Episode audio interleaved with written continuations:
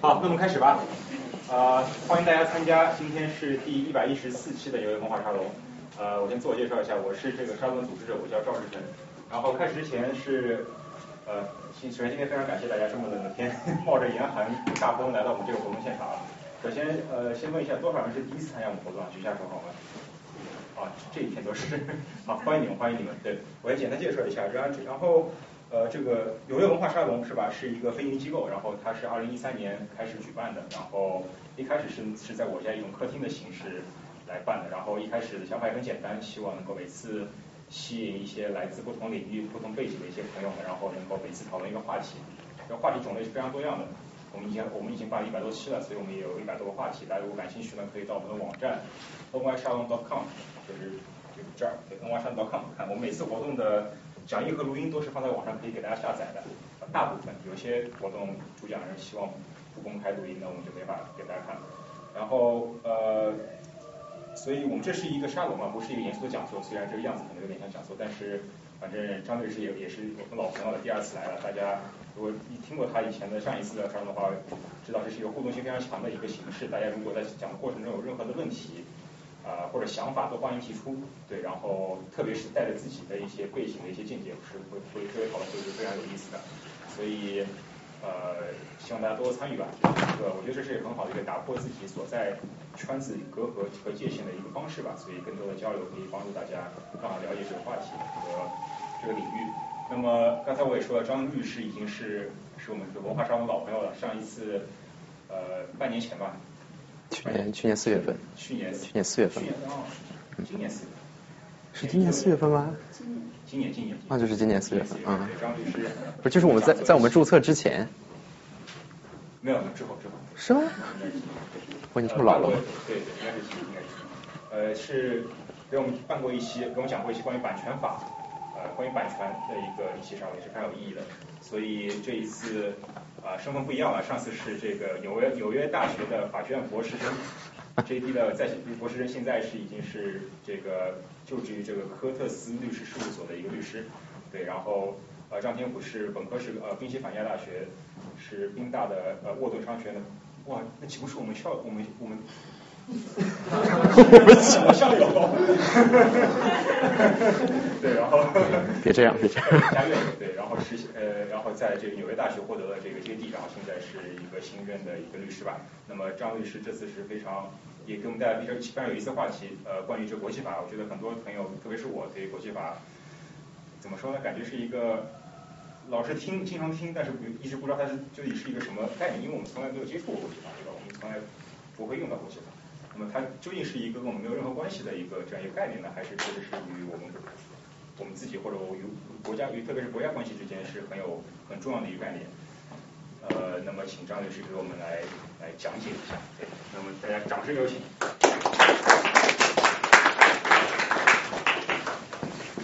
这眼睛估计被哎，赵兄好。然后我记得赵兄夫人，我学姐今天也到了。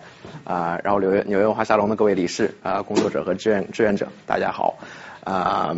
还有这个在音频和视频设备面面前的小小伙伴们，大家好！然后在座的各位，哎，大家下午好啊！这是像赵兄刚才讲的，我这个走走起来不太方便。我是这次是第二期来，第二次来纽约文化沙龙啊，上一次做的是版权保护，是九十三期，然后这个还在网上挂着。所以大家感兴趣的话可以去看一下啊，我保证不无聊，但是就是说知识性有多高呢，自己去听自己看。对啊，然后今天我们要聊的话题是呃所谓万国公法与与天朝的接地气之路啊，大家看今天的活动介绍，呃看这个这个题目本身，大概能多少感觉出来，这个是就是讲国际法和中国参与历程的事情。啊，我做这次讲座的动因大概有两个，呃第一个原因呢就是。我先做个现场调查，这这今天这个 sample 不太好，self-selected 啊，大家对国际法反存在的意义怀有怀有怀疑，或者是不能百分之百说说服自己说国际法一定要存在的，可以举手让我看一下吗？可以把脸捂住。OK，其实我之前也也是这样的，好好谢谢谢谢谢谢啊！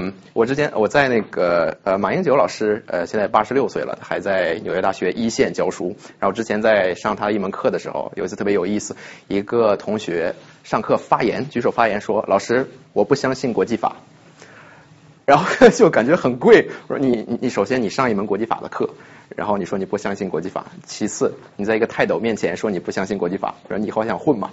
对。然后但是比较奇怪的是，事后问他说你为什么不相信国际法？啊，这个哥们儿倒也没说出了个什么子午卯酉，就这种无端的轻视是从哪里来的？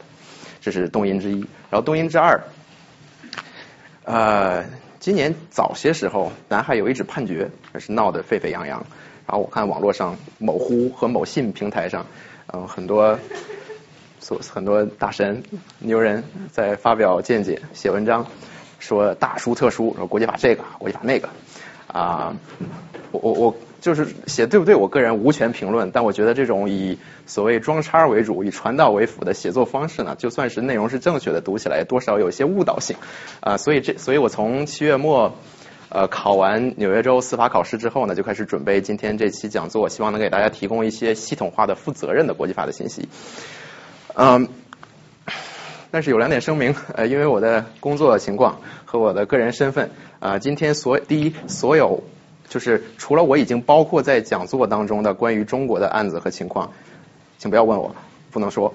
啊，然后第二点就是我，呃，赵兄叫我律师，那是给我面子啊。我虽然刚考过考试，但是法院还没有批，所以我没有律师执照，就是不可不就没有给法律意见的合法资格，所以就是今天大家当听故事就可以了，就不是法律意见，不是法律意见，不是法律意见，啊，然后另外呃。另外，我还想特别感谢一下今天来的两组人，呃，一组人是一个人是我宾大的好朋友，现在呃从费城刚坐车特特意赶过来的，那个他是在宾大医学院在念宾呃医学博士和神经科学博士的双学位，是夏大夫，啊，多谢夏大夫能今天能来，啊，然后还有一组人是我呃纽约大学法学院的学弟学妹们，呃有四位，就在夏大夫后面那一排，啊，还有还有那个。穿高领毛衣的那位也是，嗯，这四位当中呃都非常优秀，呃，两位学妹，呃呃，两位学弟呢，其中一个是呃全美排行第一的 Amherst College 的国际关系系毕业的高材生，然后呃另一位学弟呢是这个知识产权法方面的小专家，然后两位呃两位学妹呢，一个是这个国际仲裁方面的小专家，另一个是证券。管理和证呃证券和金融管理方面的小专家都非常厉害。啊，两位学弟很遗憾已经都有家室了，但两位学妹，这个问题我们不要谈呃，但两位学妹都还单身，所以就一会儿一会儿这个散场之后你们自行勾搭，我只能帮到这儿了。对，好，那我们闲言少叙，今天就就进入我们今天的话题，这个万国公法与天朝的接地气之路。好，大家看我没有小抄纸啊，我是脱稿的，就是想到什么讲什么。我是一个这个呃所谓呃业余历史爱好者，啊到处走一走，声音可能会不一样。呃，我是一个业余的历史爱好者，那爱好者。呃，之前在读中国历史这块儿，我最喜欢看的是中国古代史。呃，原因很简单，中国古代很牛逼嘛。啊，所谓雄呃这个强秦强秦雄汉盛唐复宋四大发明灿烂的文化稳定的政治制度等等等等，呃很厉害。那个时代的天朝是。犯强汉者，虽远必诛啊！那个时代的天朝是这个怎么说？天朝上国，呃万邦来朝。他说不朝者怎么办？也很简单，凉拌啊！所谓六师遗址，地图上抹去，用现在的话讲啊。那个时代的历史呢，从我我当时读起来，个人感觉就是觉得很骄傲，然后很积极向上，很有自信这样。呃，但是时间到了一八四零年以后，一下子就感觉不一样了。鸦片战争，一八四零年，英国以这个工业革业工业革命的最新成果，敲开了依然处在农业社会，虽然是顶端的呃清国的国门啊。从此以后呢，大清在呃与西方列国的一系列交锋当中，无不损兵折将，呃损兵折将，损兵折将啊。最后呢，也还难免称臣认怂，签订不平等条约，云云。我记得我上初中时候最不喜欢听历史老师讲的就是这部分。老师一讲中国近代史，咔咔开始看漫画啊，翻看那个叫《数码宝贝》，哎，什么战斗暴龙兽，大干大战兽人兽人加鲁鲁，比这个这个好听多了。我一个祖国祖国优秀向上的那个好花朵，不愿意听这种憋屈的东西。呃，反正总之感觉那个时代就是很怂啊，只要是在洋人面前，似乎就呃抬不起头来。That being said，在有一次这个怂成了孙子的大大清国，在有一次与西方一个当红列强的交锋当中，很轻易的就让对方给低头认错了。这是怎么回事呢？我喝口水再说。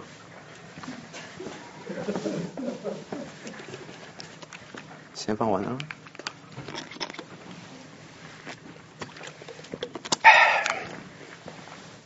时间是一六一八四六一八六四年，呃，是鸦片战争过后的第二十四个年头。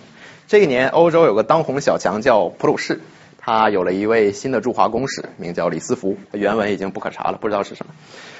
呃，李斯福新官上任，乘坐了一艘叫做“羚羊号”的军舰呢，就开赴北京。当他的船走到了天津大沽口水域附近的时候，我还是拿这个点吧。大沽口水域的时候。这个门人来报说，呃，公使先生，咱前面开来三这三开了几艘这个丹麦的商船，您看怎么处置？说这开来丹麦商船很正常，你在个你在个国际港那儿有有船太正常了。而当时情况是，这个普鲁士和丹麦在欧洲那掐架，在打仗，所谓仇人见面分外眼红啊。所以当这个这个李斯福二话不说，当下就把这几艘丹麦的商船给扣了。大家从地图上能看出来，这个大沽口水域离天津很近了，开车大概三四十分钟。今天啊，那离北京也不远，看挨着。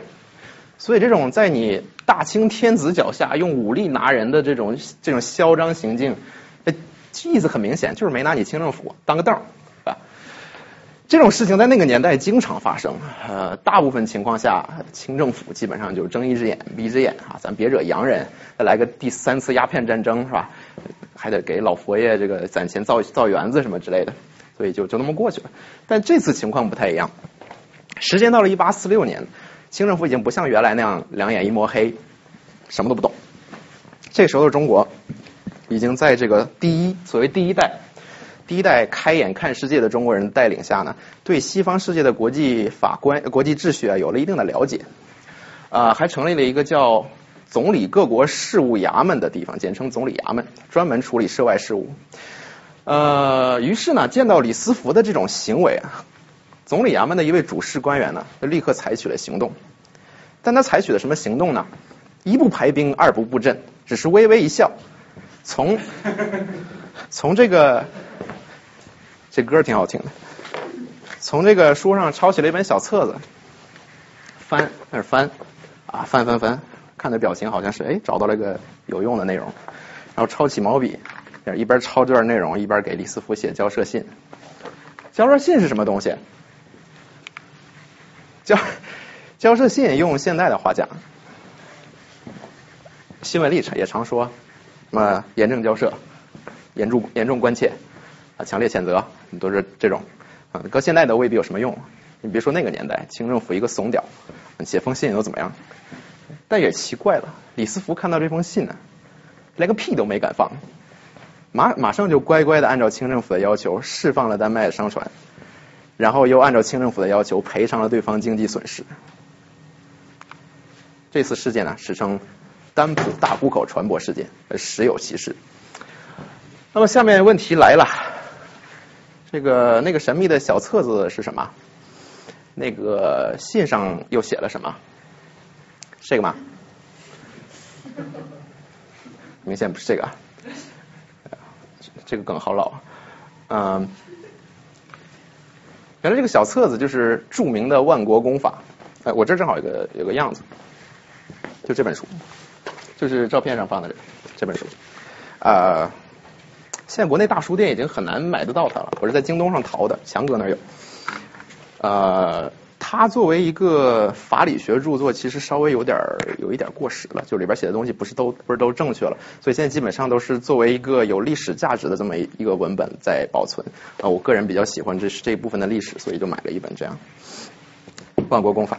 《万国公法》是清政府组织翻译的中国历史上的第一部系统介绍西方国际法的著作。呃，翻译中的主力军呢是这位美国传教士，他叫丁伟良，英文名。William Alexander Parsons Martin，好像也跟丁伟良没什么关系，嗯，不知道那个年代中文名是怎么起的。老丁呢是个中国通，呃，他不但会讲官话，还会讲很多方言，不但有中国名字丁伟良，还有个中国字儿叫冠希，真的，他真的叫冠希啊，所以这个可能还是个摄影专家啊。呃，《万国公法》翻译的原著是美国法学大师亨利·惠顿写的一本，叫做《Elements of International Law》，呃，字面意思应该叫做《国际法要素》。他翻译的不是不是逐字逐语翻译的，是挑那里面比较有用的内容，翻成一个小册子，发给那个涉外事务官员作为应战手册用。啊，万国万国公法就是这么来的。然后这次的这次天津大沽口事件当中呢，涉及的事件，万国公法当当中正好有一段，就是抄的那段是这么说的：各国所管海面离岸十里之遥。依常例归其辖也，盖炮弹所及之处，国权一极焉。凡此全属其管辖，而他国不予也。而事发地大大沽口水域，正好是处于这个十里之遥的范围之内。那么，这个主事官员在后来写给同治皇帝的奏折当中就说：“此次扣留丹麦货船所处处所，乃系中国专辖之内洋，也就是内水。根呃，这是一个国家根据国呃根据万国公法所说，拥有全部主权的地方，就跟在陆地上没有区别。”那么，呃，所以李斯福这么干，就是明明白白违反了国际法啊。那个主事官员呢，就以此为据，在信中写：“你这么做，显系夺中国之权。”啊，看到这儿呢，李斯福知道自己自己这个理亏到了令人发指的程度啊，还是被一个所谓未开化地区的官员给指出来的，非常没有面子。于是呢，就乖乖的按照要求释放渔船，啊，支付赔偿金。啊，此次事件呢，以大清完胜告终啊。所谓孙子所谓不战而屈人之兵者，是之谓也。怂了，哎，过头了。那么呃，所谓呃《万国公法》这本书，事件过后啊，清政府觉得，哎，这玩意儿好使啊，那个那咱就大力引进，接着翻。然后随着这一部分浪潮，《万国公法》和一系列其他国际法著作呢，就涌进了古老的华夏大地。嗯。但是这个冤有头债有主，说国际法它不是不是孙行者的，不是从吼那个石头里蹦出来的，它有自己的来源和它有它有自己发展。那么要说国际法的来源和演进呢，我们还得从那个黑暗的欧洲中世纪开始说起。下面就进入今天的第一部分，打出来的规矩，国际法的来源和演进。什么是中世纪？对，呃，中世纪就是从罗马帝国灭亡到这个。更近一些的时候，就是民族国家兴起之间夹着的呃这段历史时期，英语叫 The Middle Ages。字面是什么意思？中间那些年，是吧？非常平庸的一个名字，咱们翻译成中世纪。啊，从这个非常平庸的名字能看出来，是个西方人是有多么不待见这段历史时期。啊，我看所有那个呃关就是跟中世纪有关的影视作品当中，比如说最近的那个王座游戏。就是你只要你只要一上来，你看那那灯光师就把灯调了调暗了，能有三个格就白天的戏也是那样，就象征在文艺工作者心中这段时间有多黑暗。这个光太晃了，看不出来这有多黑。这是张黑图，就自己想。中世纪的这个前半期，呃，黑暗是黑暗，但是就没有起什么太大的动乱。这个诸侯国之间是互相看不顺眼，但是大家就是去去教堂拜拜上帝，睡睡别人老婆，对吧？玩玩自己亲戚，啊，相安无事。呃，但是到了后期呢，这个基督教各派之间的分歧越来越大，呃，大到了不可调和的几这个这种程度。然后本来就看着互相不顺眼的这个欧洲列国们，就借了个引子开始打起了所谓宗教战争。这一打，断断续续上百年。然后其中最残酷的就是这一六一八到一六四八年这所谓三十年战争。啊，这时期的欧洲非常像咱们春秋战国时期，天下无共主，礼崩乐坏，民不聊生。啊，人性的黑暗和最丑恶的一面被暴露的淋漓尽致。嗯，但但欧洲有它有它自己的特色。欧洲这么这么惨呢，还是因为当时很多人所信奉的是马基雅维里的教诲。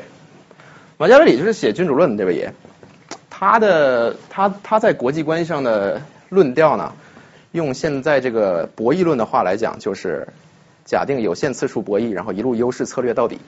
什么意思呢？大家看这个，有看这我编的这个例子。我们可以，我们其实可以现场玩一下。啊，先先看一下这个例子哈。今天有甲乙二人，有子丑二选项，甲乙均选子各得一百，甲乙均选丑各损一百。哎，其中一人选子，一人选丑的话，选丑者得五千，选子者损五千。然后游戏共进进行三轮，所得最多者获胜。我先拿一分钟时间，大家跟你旁边人玩一下。来，开始，开始，开始，动起来，动起来。我再说下去，你该睡着了。开开始玩玩玩，来试一下。然后我们一会儿看一下这个最多的是谁。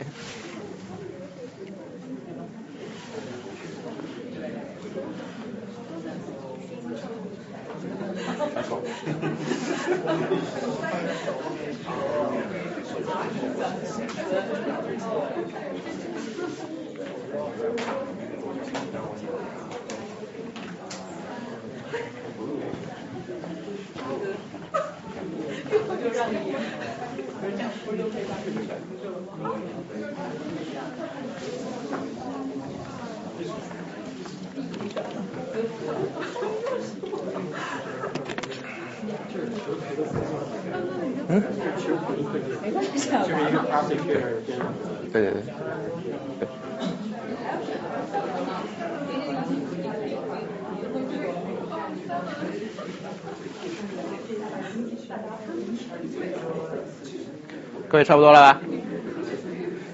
友友谊的小船已经翻了吗？对。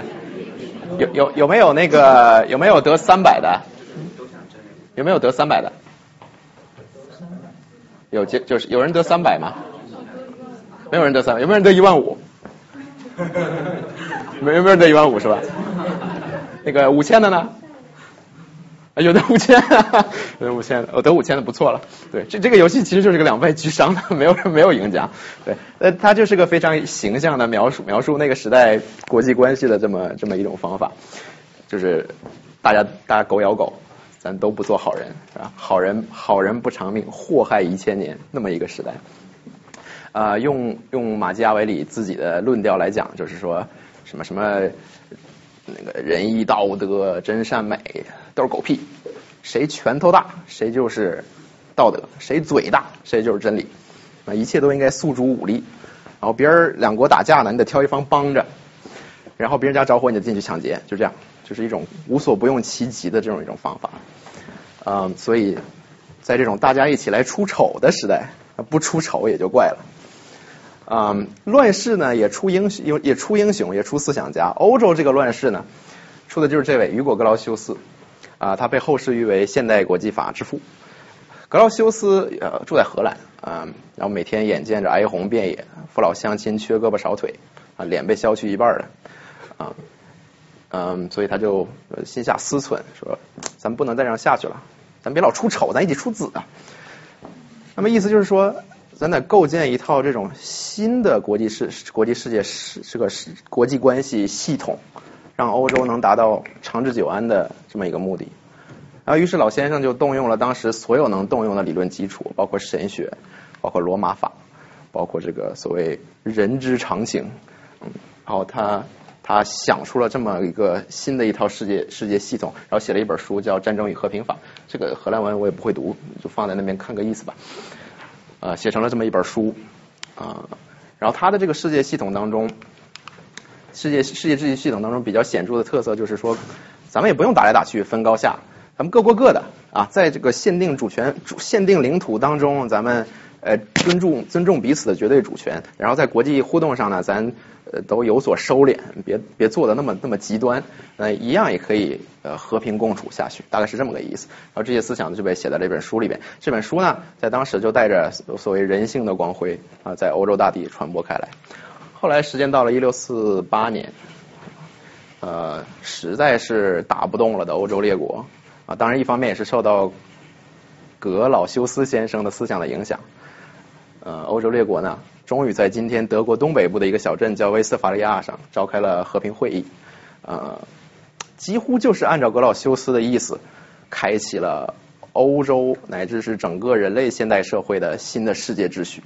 啊，这次和会呢史称呃威斯特法利亚和会 （Peace of Westphalia）。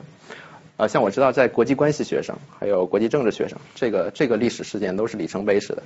当然，在我们国际法发展史上，也是里程碑式的历史事件。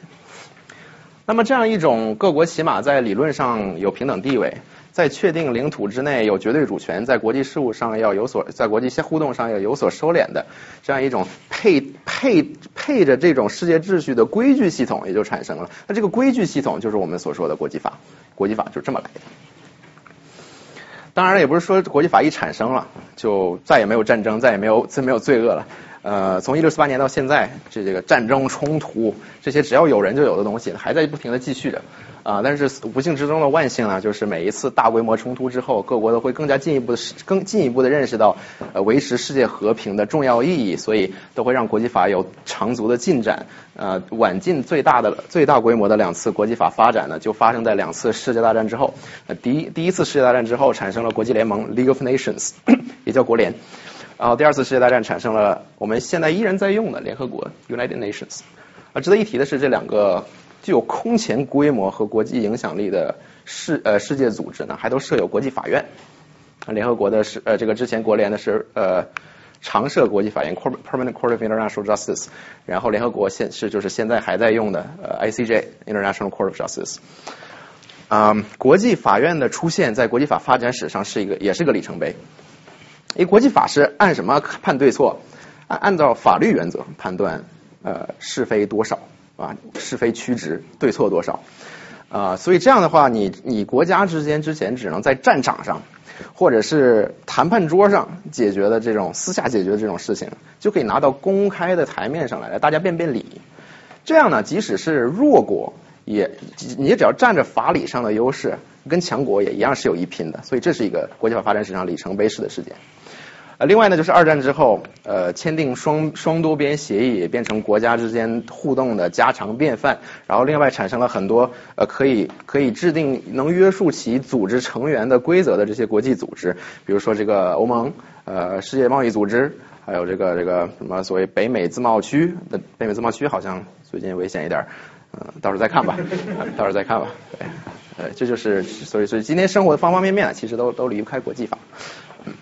呃，那么今天说到了今天今今天生活的方方面面离不开国际法，我们就来看看今天的国际法。首先辨析几个词汇术语。那个我我上次讲版权时候也玩了这个游戏，呃，这四个词全都明白是什么意思的，可以给大有可以给举手让我看一下吗？没有是吧？其实我也不知道。对。这个这是我在开玩笑了，万国国法没有什么英译名。对，呃，先说这个吧，先说国际司法吧。Private international law，国际司法其实是是指说，在一个国家或者是法域之内，如果发生了试涉外国公民的案子的时候，你用什么法来判？它也所以它又叫冲突法，你是用在地法判，还是用人家所属国法判，还是怎么着怎么着？举个例子，比如说你跟你老婆在中国结婚。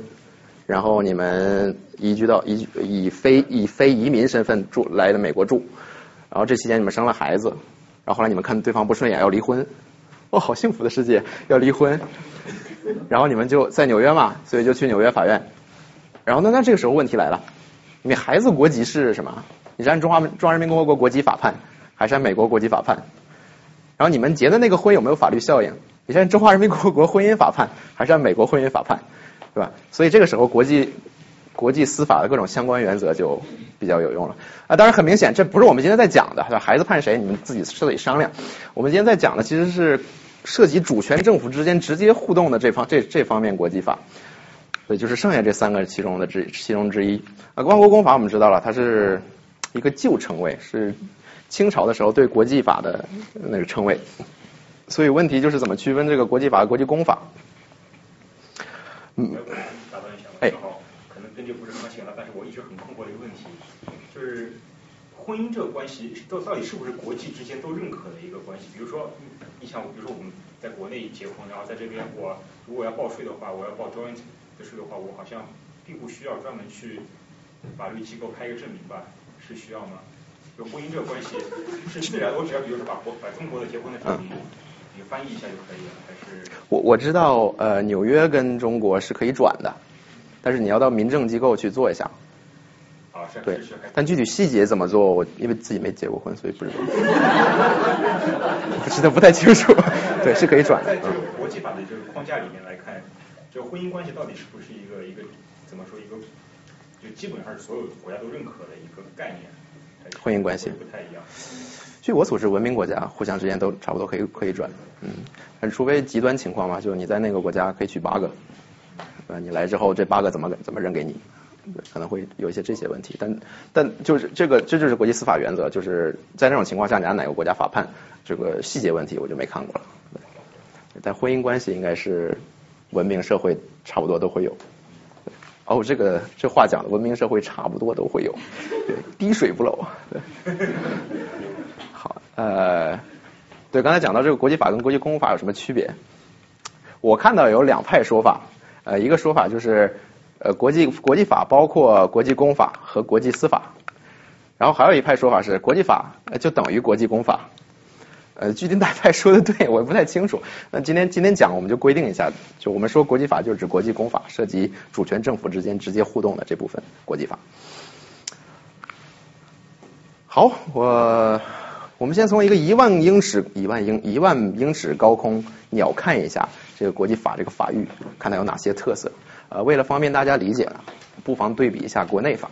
国内法法域是我们每一个人诞生成长的地方，它是我们对法律的第一美好印象。呃，所以这样这样比较起来呢，可能大家会有个更直观的认识。国内法长这样，呃，这是个美国的例子了，其他国家也都差不太多。呃，首先会有一个最高的最高法律制定机构，呃，在美国是康古莱斯，英国帕勒门特。中国据说是全国人大，然后呃呃呃，基本上还会有一个叫做宪法的东西，就宪法就是一般是开国特别立法立法机构立的，或者是开呃开国人写的这这部分，它是凌驾于其他之后所有写的法律之上的，是这样的一种东西。啊，所以有这么个这么个东西，他定的法律呢，全国通行，呃，内容一致，然后国境内个人呢必须无条件遵守，是这样。然后第二个就是有一个可以合理使用暴力确保国家法令执行的这么个机构，呃，这个大抵是指警察系统，FBI、YPD，能想到的这些，呃，然后然后就是这个司法系统，解读法令、判定某对象是否违法的司法机构，也叫法院系统。哎，问一下，像比如美以前美国有那种 bounty hunter，他也属于执法赏金猎人嘛？不是，就是对啊，就是就是那个赏金猎人。他在美国法律体系里面属于什么地位？是就是说明文规定说我们请不起警察，我们需要这些人帮忙，还是说只是就真空的地带，然后他就？这我真不知道。我个人印象是，就他们有点像草莽英雄、绿林好汉的那种感觉。所以他们是有合法性的，他们是可以，他们可以把人可以绑起来，对，绑起来，嗯，然后输运输，对吧？对，就跟 Marshall 一样，就跟跟 US Marshall 一样。那如果有，如果有，我这不太了解。那如果有的话，就是。哇，这么好！直到他领奖那一天。嗯。那就不太清楚了，不太清楚。各个这个时代可能要求不太一样。这应该是在那个就是二十世纪之前就基本上没有的这样一个时代。那个时候的美国的那个法律也非常不健全。然后当时确实会有很多的，甚至政府机关会出来悬赏，我们在电影里面也会看到。然后那个这个花纳税钱呢，纳税钱最后还是要花的，就是这个，还是政府机关来拿出。如果他成功的完成了这个工作，这个 task 才能拿到钱。没有的话，对对对，自己承担这个 risk。对，但现在这个行为可能还会有，是会有那些 hunter 去抓那些非非非非呃非法移民。但他可以随意的，就是给天属内的人，就有有有，我感觉有点像 contractor，就是，但他但但他但他本身并不是就是美国政府工作人员。嗯。他有限制别人行动自由的权利吗？你们知道吗？我不知道。各各位各位同门。你说想随便想限制谁自由都可以，对吧？肯定是还是 police department 告诉他说我需要去抓这些人，然后他可以把他抓回来，然后以后怎么处置肯定还是交给交给那个 police department。OK。对，赏金猎人这块儿完全不了解，对，呃，对，但大部分就是其实，尤其现在嘛，就是基本上是指警察系统，对，呃，刚才说到，哦，他刚才说到法法院，对，法院就是判定解读法律，然后判定你是否违法的这么一个机构，呃，通常只有法院说你违法，你才违法，呃，立法机构没有权利说你违法，啊，警察也没有权利说你违法，他可以抓你，但是法院判你之前，他不能杀你，是这么个意思，呀。哎，就幻灯机都听不下去了是吧？是不是太热了？哦，没电了。哦，没电了。对，我可以先接着说，脱稿。我先接着说，就是下面我回来给大家看一个表格。人不是人肉 PPT，我会给大家看一个表格。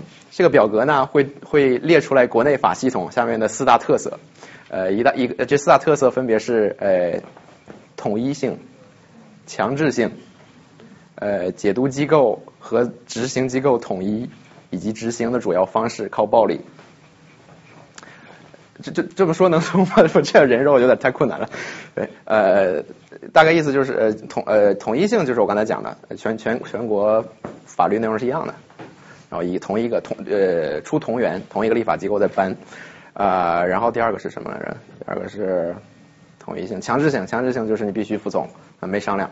嗯，然后下面是解读机构，就是国家法院系统，然后执行机构就是国家警察系统，然后主要靠暴力，是这样。这是中国人美国？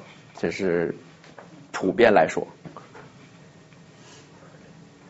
但是美国的话，它有各州的立法机构，在美国成立之前是各州各自立法。对，现在也有一部分是，但就是会会细节讲到联邦制的问题，我就觉得没有必要对说说那么细了，对，啊、但是国际法，国际法在这几方面表现又如何呢？下面我看我们看下一张幻灯，下一张幻灯我会给大家看一个对比表格，呃 一半是刚才看的那张表格四大特色，然后另一半会会列出国际法在这四大特色上有如何表现。第一，这个统一性，统一性基本谈不上有什么。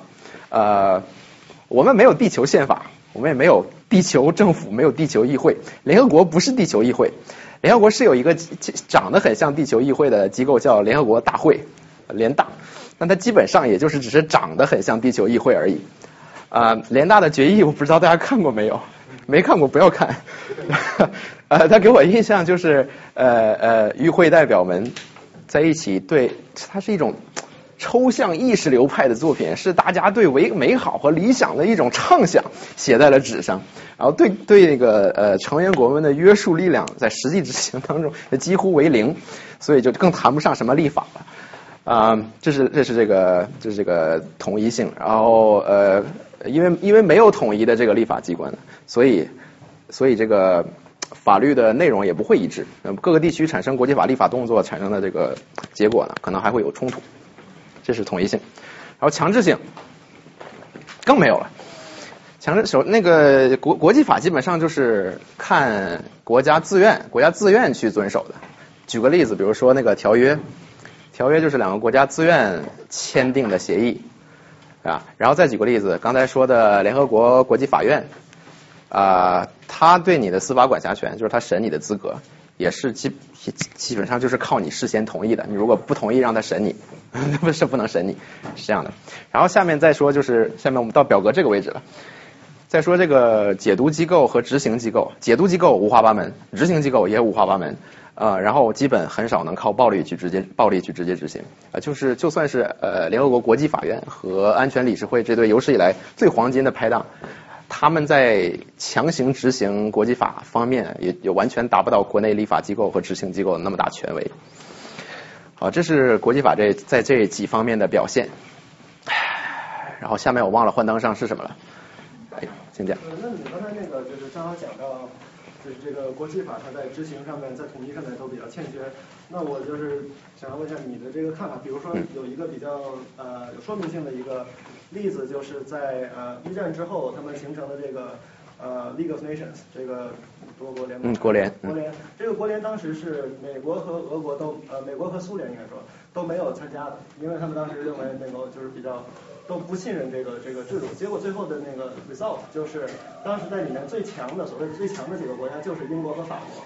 可是英国和法国当时已经在那个日落西山，所以等到一一九三一年的时候，其实九一八事件发生之后，英国和法国想要谴责日本，结果日本做的事情完全就是根本就是听完了之后，二话没有说，拿起那本子结果就走了，就整个的日本的那个 delegation 直接就出了门。嗯那他退出国联然后就是我我想那那这我退出可以吧？我随便想干嘛就干嘛，然后继续就对中国进行一系列的侵略。所以我的意思是，那这这样的一个就是你国家可以可以在里面，也可以不在里面。然后你就算在里面了，你也可以随时撤出，或者是你或者或者你就是你如果够强的话，你在里面的话，你也可以随便想要干什么干什么。嗯这样的一个例子的话，摆在那儿，那个我不知道你你的这个对看法怎么样？对，其其实这就是，其实我觉得这是大部分人对国际法抱怀疑态度的一个一个一个症结所在，就是你想你想遵守就可以遵守，不想遵守可以不遵守，那那那怎么让你遵守？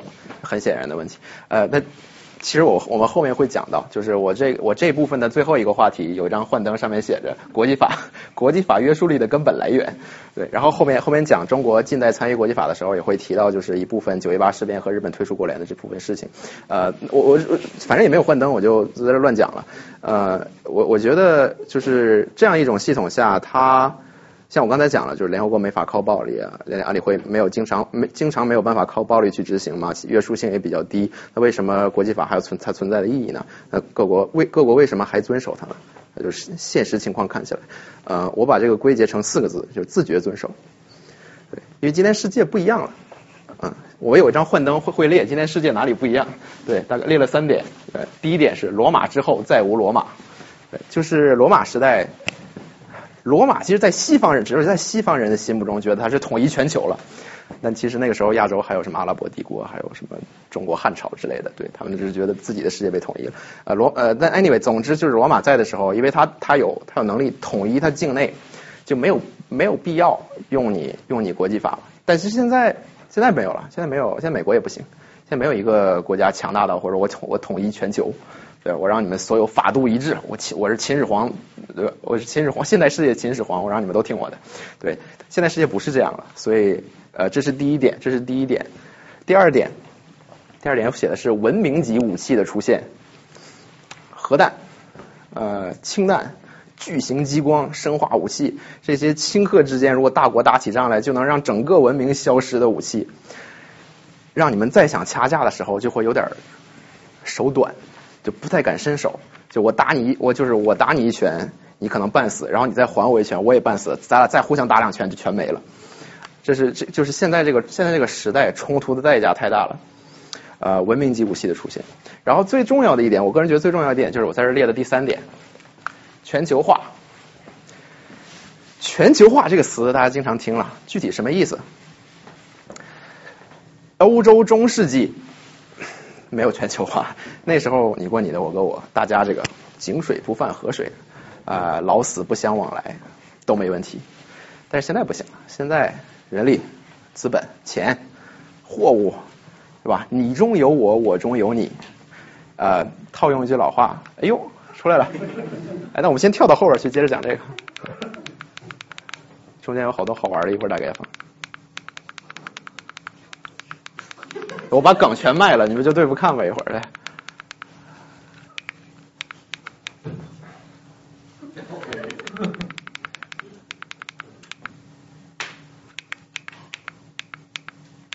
这儿呢，这儿呢，对。哎，我要放什么啊？对，在这儿的，全球化，全球化，全球化。套一句老话，就是以前都说杀敌一千，自损八百，现在你杀敌一千，你自损两万。呃，这种这种勾当，你能干得来吗？对吧？呃，比如说两两这个，比如就随便举两个例子嘛。呃，国家 A 和国家 B，啊，国家 A 买了国家 B 很多外债，呃，然后这个时候，呃，国家 B 一跟国家 A 宣战，债务不用还了，债务不用还，这个巨大的泡泡爆炸，然后它会在产业链上引引起引起一系列的多米诺效应。就是怎么理解这个问题呢？比如说我欠你钱。然我欠你一千刀，然后你要用这一千刀去还下一个人钱，然后下个人要用这一千刀去还再下一个人钱，然后绕绕了好大一个圈子，最后又绕回我身上来了。所以如果这个环环节在我这儿断开了，就我我突然宣布哦，这一千块钱不存在了，那下面那个人没有钱还了，破产；再下一个人也没有钱还了，继续破产，然后一直破回来，经济危机就是大概意思就是这么诞生的。所以 你你这时候你你国家之间再起大规模冲突。不用打呢，全球经济都已经就已经先倒闭了，还打什么打？所以说，所以我我个人认为，个人认为就是这三点造成了，呃，这这三点就是现在国际法的它根本约束力的来源啊。然后我把它写成了一个新的博弈游戏，那就不玩了，大家看一眼吧。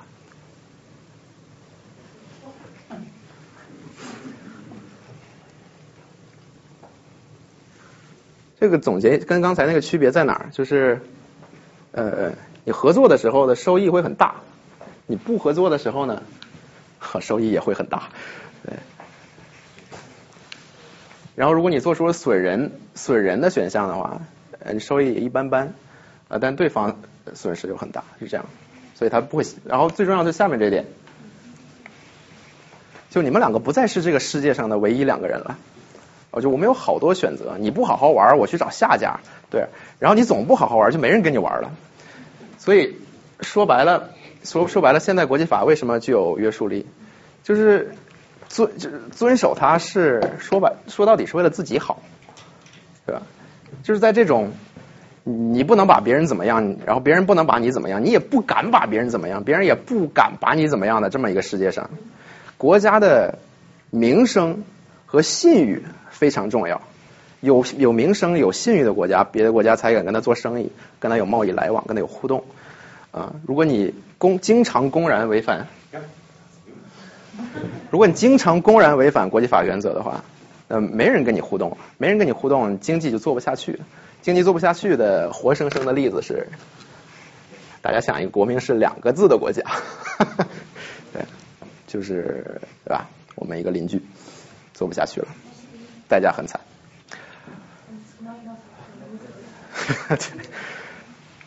啊，幻灯又没了，我就先喝口水吧。就是说，现在社会世界是共同的世界。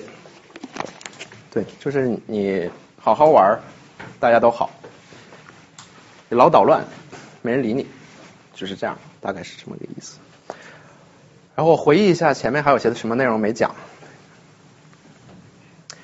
我们断开之前讲到了国际法鸟特色鸟瞰，然后讨论了一下国际法约束力的来源，哎，还挺有逻辑的。然后下面我们再从三个方面来详细来稍微详细的细说一下国际法。这三个方面是哪三个方面？大家请看幻灯。第一方面，国际法的法源；第二方面，国际上的司法机构。还有第三方面，刚才讲过的国际法的效力的最终呃根本来源。那我现在只剩两个了，就先讲前两个就好了。国际法的法源，唉，没有幻灯啊，有个幻灯，有张幻灯上标的是国际呃联合国国际法院规约上面第三十八条写的呃国际法的四法源，国际法有四个法源，这效果都没法做了，就就一。堆写的很不清楚的字，我让大家看一下，然后你们看不懂，然后我说我也看不懂，然后我们下面就重新翻译一下。嗯。哎，我可以发散一下，就是说这么说来，我觉得所有法律法源都是这样，就是大家愿意遵守，就像就像美国英美的普通法系也是这样的，就是大家呃，你比如说陪审团或者一个议院，然后代表大众，然后就。签订了一个契约，就是一个法律，嗯，就是说明大家这个时候愿意遵守这个法律，对吧？你比如说美国人当时就不愿意遵守欧洲法律的人跑到了美国来，所以他是有选择的。如果你留在欧洲，当时你的结果会如何？如果你不遵不遵守欧洲法律？如果没有美国的话，欧洲不是今天这样。对对对。但是我们在说的就是一个限定世界里边，地球只有一个。呃。然后如所以如果用你的类比的话，你就得留在欧洲，不能走。那就是中国这个样子嘛。对吧？就这个我不能评论。呃，我们就举美国和欧洲吧。嗯，对，我就说，就如果你想象我举的这个例子，比如说你在你是一个欧洲人，你是一个中世纪就是就是当代文明就是就哥伦布发现美洲大陆以后的一个欧洲人，你有选择。我不喜欢欧洲的法律，我就可以去新大陆，对吧？然后然后即使在新大陆不喜欢当地的法律，我可以往西走。我往北走，往南走。对。然后大家就会坐下来，呃，就会，就是说，他就会选择一个他愿意遵守的法律。对。就跟就跟国际法的。还是我还是我刚才在说的一点，就是你有选择。对。对。但是我们是，就是如果把视野放到。例子就是选择的这个例子。啊，对对，那就是这个意思。国际法大概也是，您可以理解它是这样一个例子，它有选择，它可以选择进入一个有秩序的状态，或者说。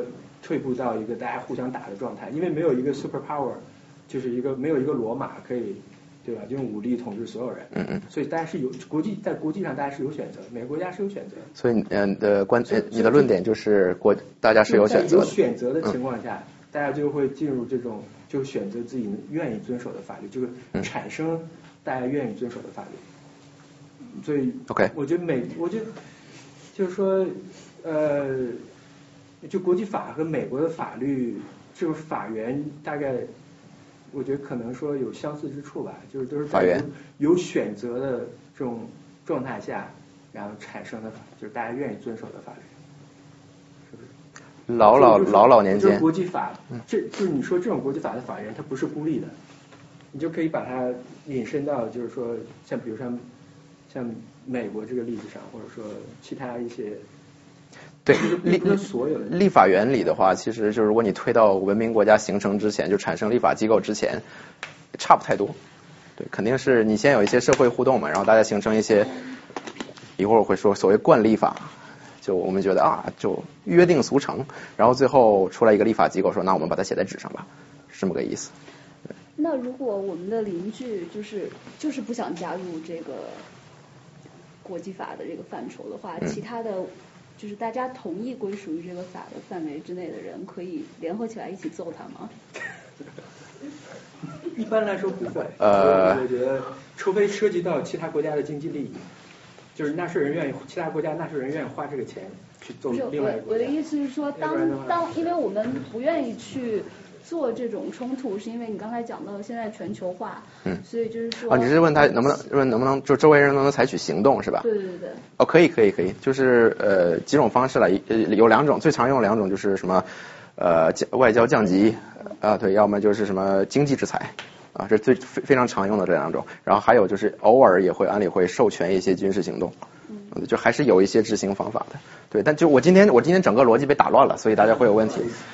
呃，不，不是，不是，是幻灯打乱的。对这个，对对吧？你你卡在那个幻灯那。对对对，正正好考，正好讨论一下，是，所以这个是可以用的了，是吧？嗯。OK。呃，哎，好，效率的根本法院对，呃，这是我从联合国国际法院规约，就是呃建立国际法院的那个条约上面截下来的第三十八条，我给大家一分钟时间看一下。配合我一下，我们重写。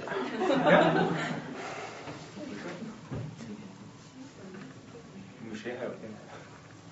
我电脑。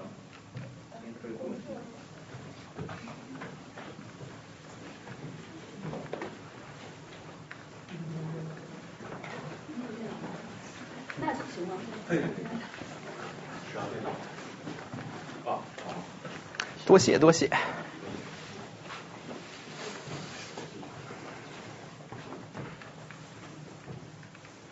就是我的我的发散的思维就是说，就是说其实国际法从这个法源这种这种特色的法源，可以就是发展成一个非常健全的有约束力的体系。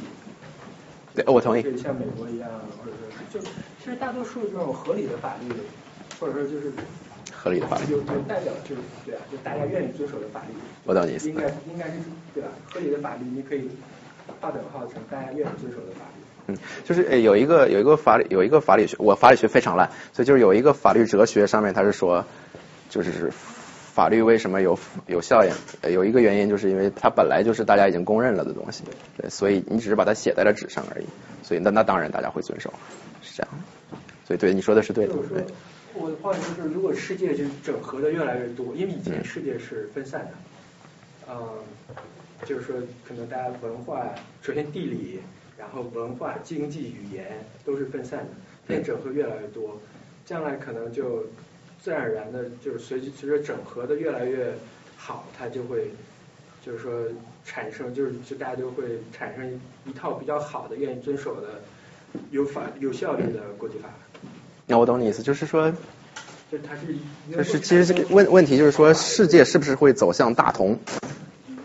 我就说这个这个法源，这个这个这个这个就这种这种产生法律的来源是能够产生好的、健全的、有效力的法律的。是可以的，对我也相信它是可以的，对。对，然后对，然后跟你刚才说的那个就是说世界会不会走向大同？呃，我是觉得我们有生之年应该看不到。但是你要是说时间无限下去的话，我觉得有一天还是应该是可以的。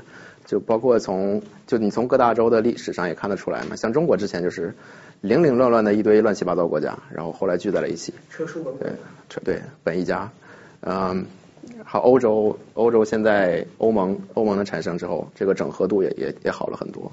对，所以这都是例子。那对你再来五百年，说不定就什么样了，或者外星人入侵，全球一下统一起来了，这都是有可能。或者什么陨石撞击什么之类的，就是那种 三体对对需要选对三体里面不是有个其实就是超越这种外力，最重要是内力，就是我觉得是呃就是文化、语言、经济。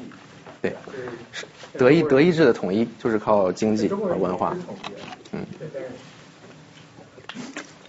你一说中国语言是统一的，至少书写是这个电这个屏幕前讲粤语的小伙伴就要发怒了。对，呃，好，那个大家先看，大家看完了是吧？这看完了吗？看完了，没看懂是不是？对，这这是那个这是联合国的原文，呃，看这个文风应该是民国时候翻译的，啊、翻译法律写法条有两个目标，一个目标是让人能看懂，所以可以遵守；一个目标是让人看不懂，但是觉得逼格很高，所以也要遵守。这个就是一个完美的在付出了看不懂的代价下又逼格没上去的例子。所以呃，我这个我是个文字狂，我就按照近近来这个华语法学界和现代汉语的用语习惯呢，又把它重新翻译成了这几个，顺序也调了一下，这个大概是按照重要程度来调的。呃，国际法有这四法源：国际惯例法 （Customary International Law）、条约法 （Treaty Law）、国际法院判例及大家之言，这个就是我的话了，所以没法翻译。然后第四个就是普世，就是普世法律原则 （Generally Accepted Principles of Law）。呃，后面有时候会加什么 by civilized nations。那我们就 笑什么？像我们一个一个讲。什么是国际惯例法？国际惯例法就是各国在漫长互动史中逐渐形成的不成文的规矩。啊，我这几就随便找了几个生活中常见的不成文的规矩。嗯，还有一个比较常见的不成文的规矩就是上课占座。咱们在美国上课上课，同学刚开学特别积极去上课啊，占座。对，那个位置你连坐三堂课，基本上不会有人跟你抢了。然后如果有一个 wait list 上刚下来的人，傻呵呵往那儿一坐，你过去说 It's my seat, get up。呃，基本上不会有什么问题。那如果有问题的话，就跟要打架没什么区别了，而且肯定是帮你的人多。那这是一例。呃，生活中这样的例子还有很多，就是不写出来，但是是约定俗成的规矩。什么上车要排队，呃，下地铁让里边人先下来，你再上去，然后陌生人之间要保持一臂的距离，一臂的距离。不好意思，不好意思，一臂的距离，等等等等。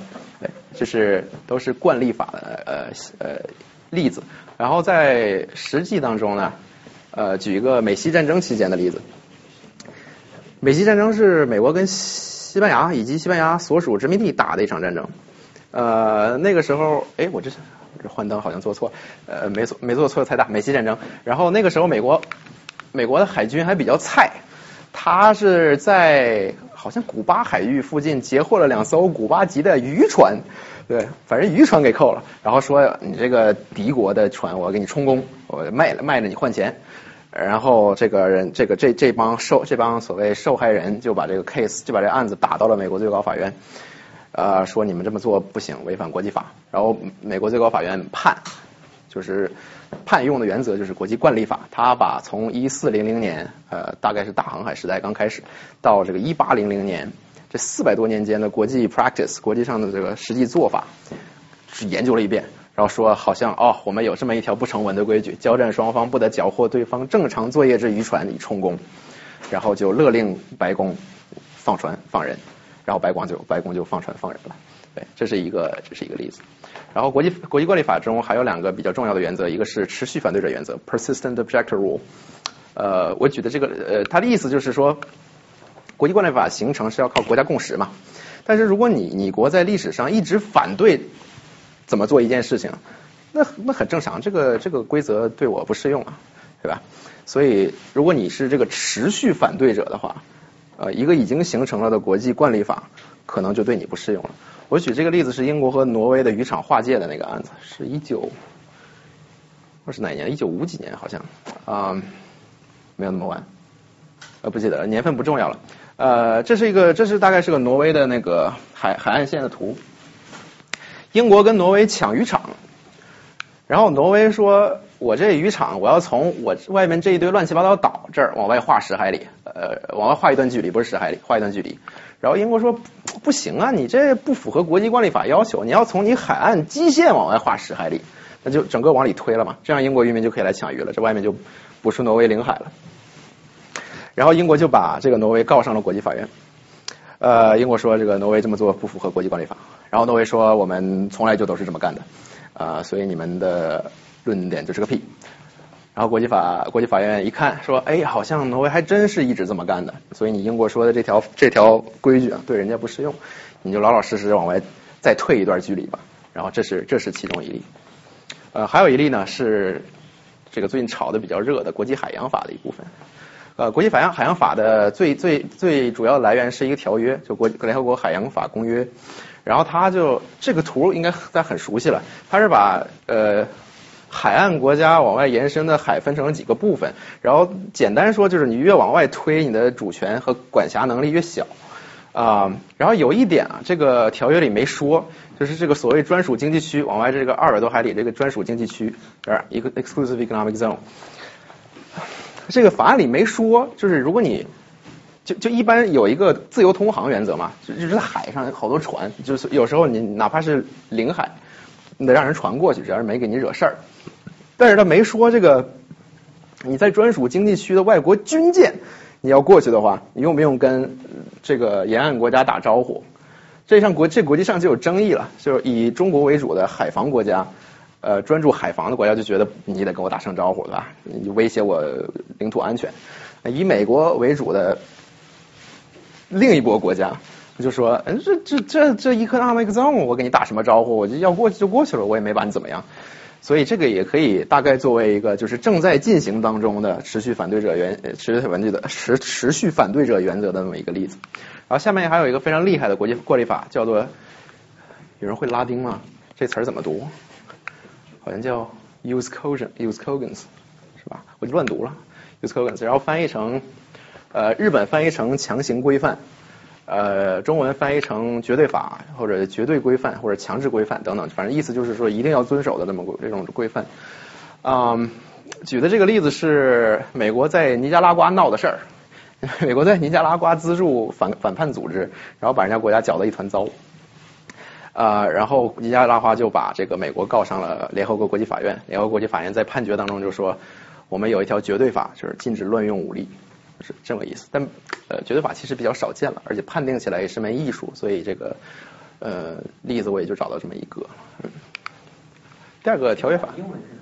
嗯，绝对法英文是什么？Use coherence，也也也叫 peremptory norms，就是制止性。peremptory 怎么翻译？不知道怎么翻译，制止性。对，呃，反正一般就是这个拉丁词 use cogents，然后翻译成绝对法这样。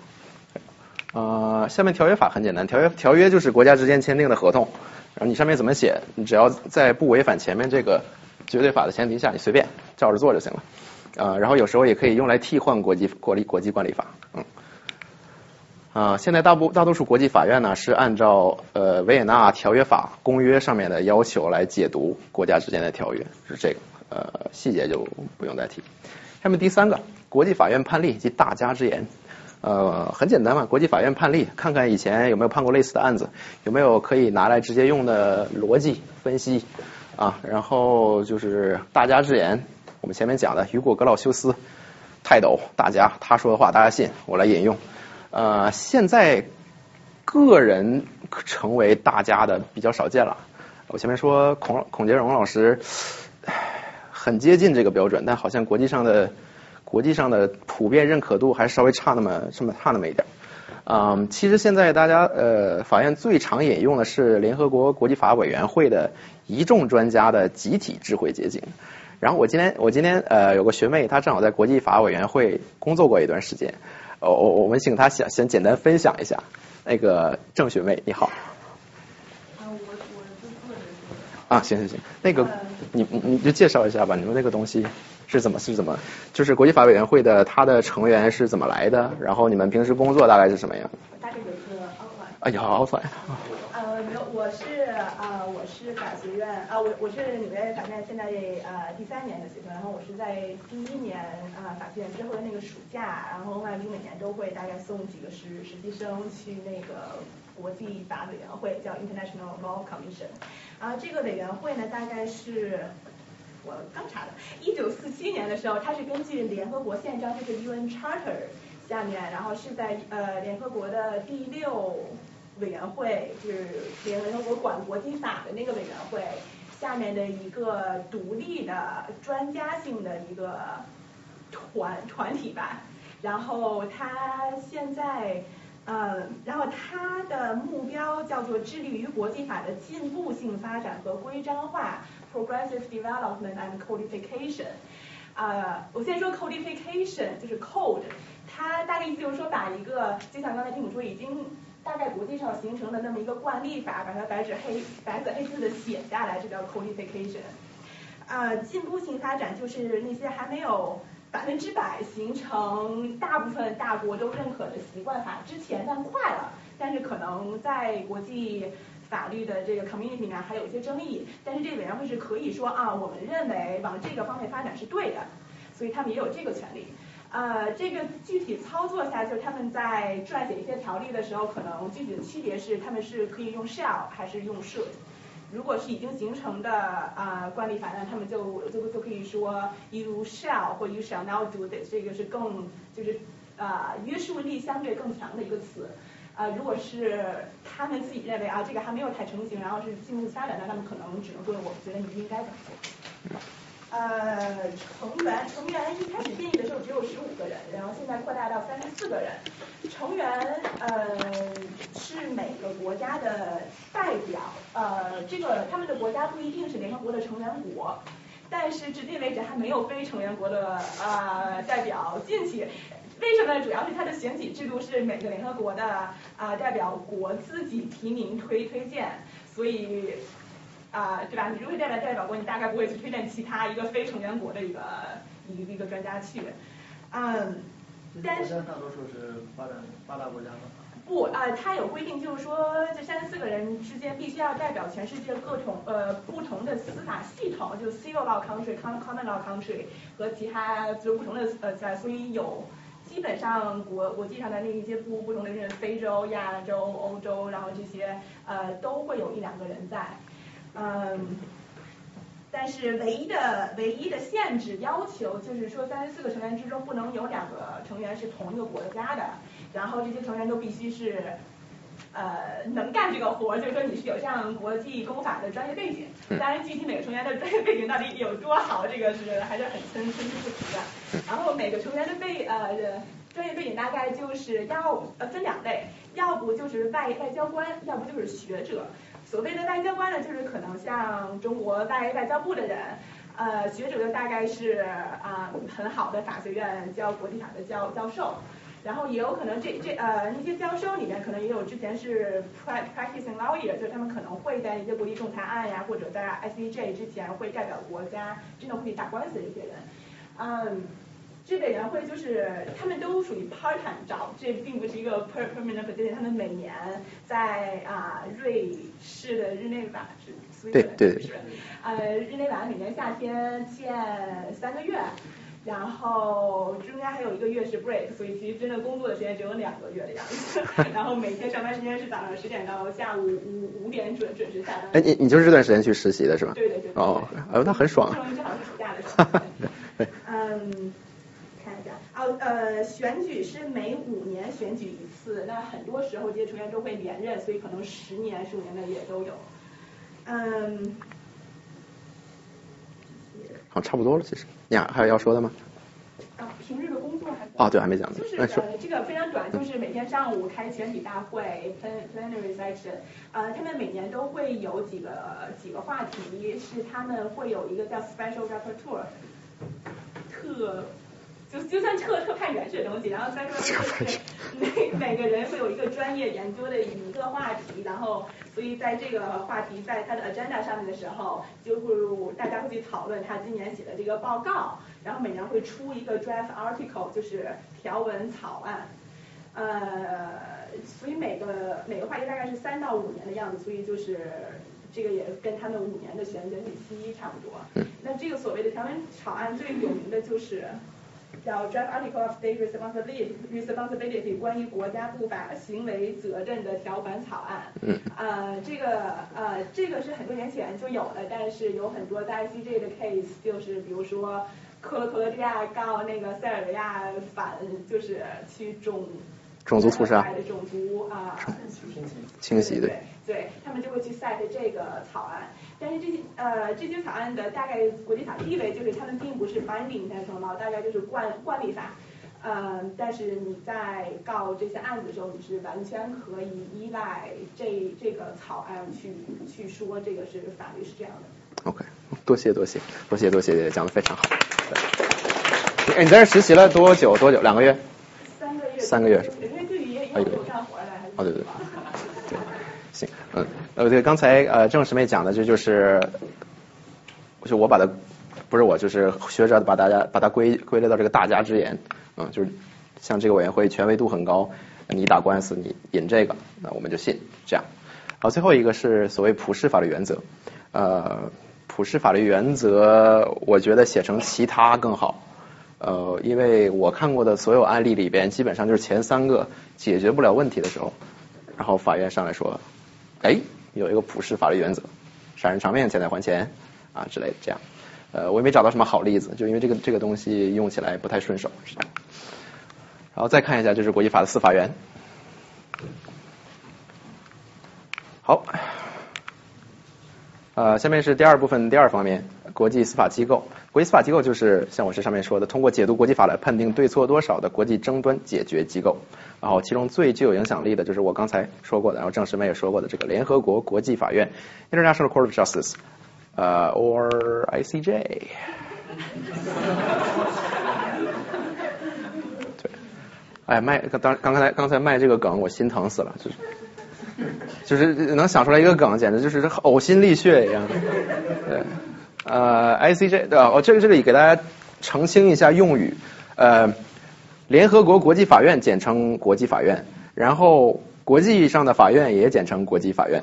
所以我们这又注意一下用语。我们在说这个联合国国际法院的时候，就用这个，以后就用这个词 ICJ。然后如果我们说的是泛指国际上的法院，我就讲国际法院，哎，这样就清楚了。ICJ 坐落于荷兰海牙和平宫，啊，打官司的官方语言是英语和法语这两个老大老大帝国。如果实在不会讲的话，也可以跟这个法官法院申请用翻译。呃，审案时候的组呃审判庭组成是十五位大法官，呃，由联合国安呃安理会和大会呃一致选举产生。法官任期九年，呃，制度是交错制，三年五法，还有个练习册叫三年五年。高考的时候做过。然后判决投票是采用简单多数。然后说一下这个审判机制灵活，审判机制很灵活。这个呃就不是说十五个人每次都要一起全上来的。如果你国家认为有一些法官不适任或不适合，你可以让他回避规避，呃选择部分叫叫组成一个小 chamber。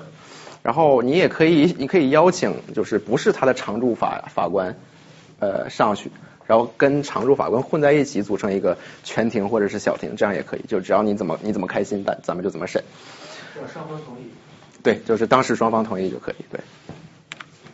啊，这是哦，对啊，刚才啊忘了说两个，刚好说两个规矩了。呃，刚才郑师妹也提到了，跟呃 ILC 国际国国际法委员会的选举这制度有点像，就是为了代表全球主流文化文化圈，不能有两位法官的国籍是一样的。呃，另外就是还有一个不成文的规矩，就是联合国安全理事会一定会有一名法官在上面，啊，中华人民共和国有一位法法官在上面，好像是这个，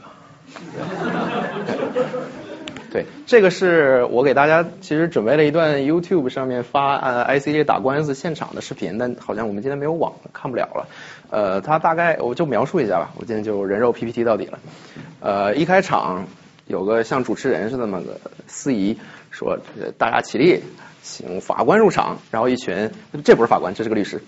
一群穿着黑色法袍，戴着一个白色像像兜兜似的那么个东西。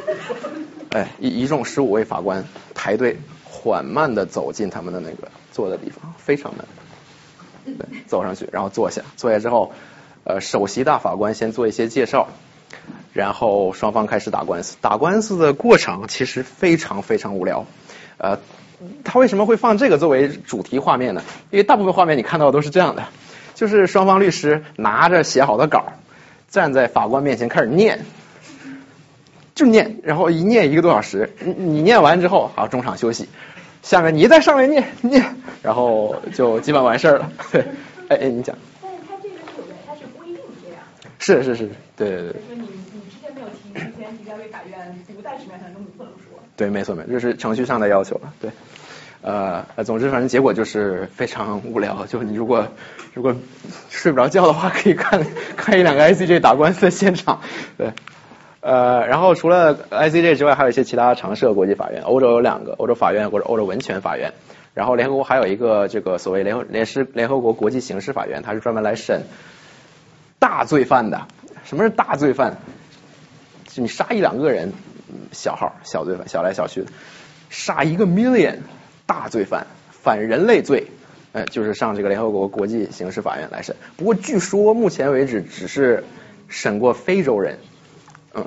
然后呃，最近一个一个比较有意思是联呃这个检察总长开始启动对美在阿富汗阿富汗战争当中所可能犯下的战争罪的调查，但是会不会有结果呢？就是又是两说了。嗯，然后下面还有这个前一段时间比较出名的呃 Permanent Court of Arbitration，它中文翻译成国际，这不是它标准中文翻译，翻译成国际海洋法法院。但这这其实并不是个法院，它是 Court of Arbitration，这是仲裁庭，所以我我一我一直是这样翻译，常设仲裁庭、仲裁院啊，它就是管辖那个国际海洋法公约下面起的争执的这么一个地方。然后它跟 ICJ 在一栋楼里。啊，南海官司之后呢，ICJ 还特别注明了国际法院作为完全不同的另一机构，对，至始至终未参与该案，就是满满的那种冤有头债有主，前面左转，在一栋楼里，呃，荷兰海牙和平宫。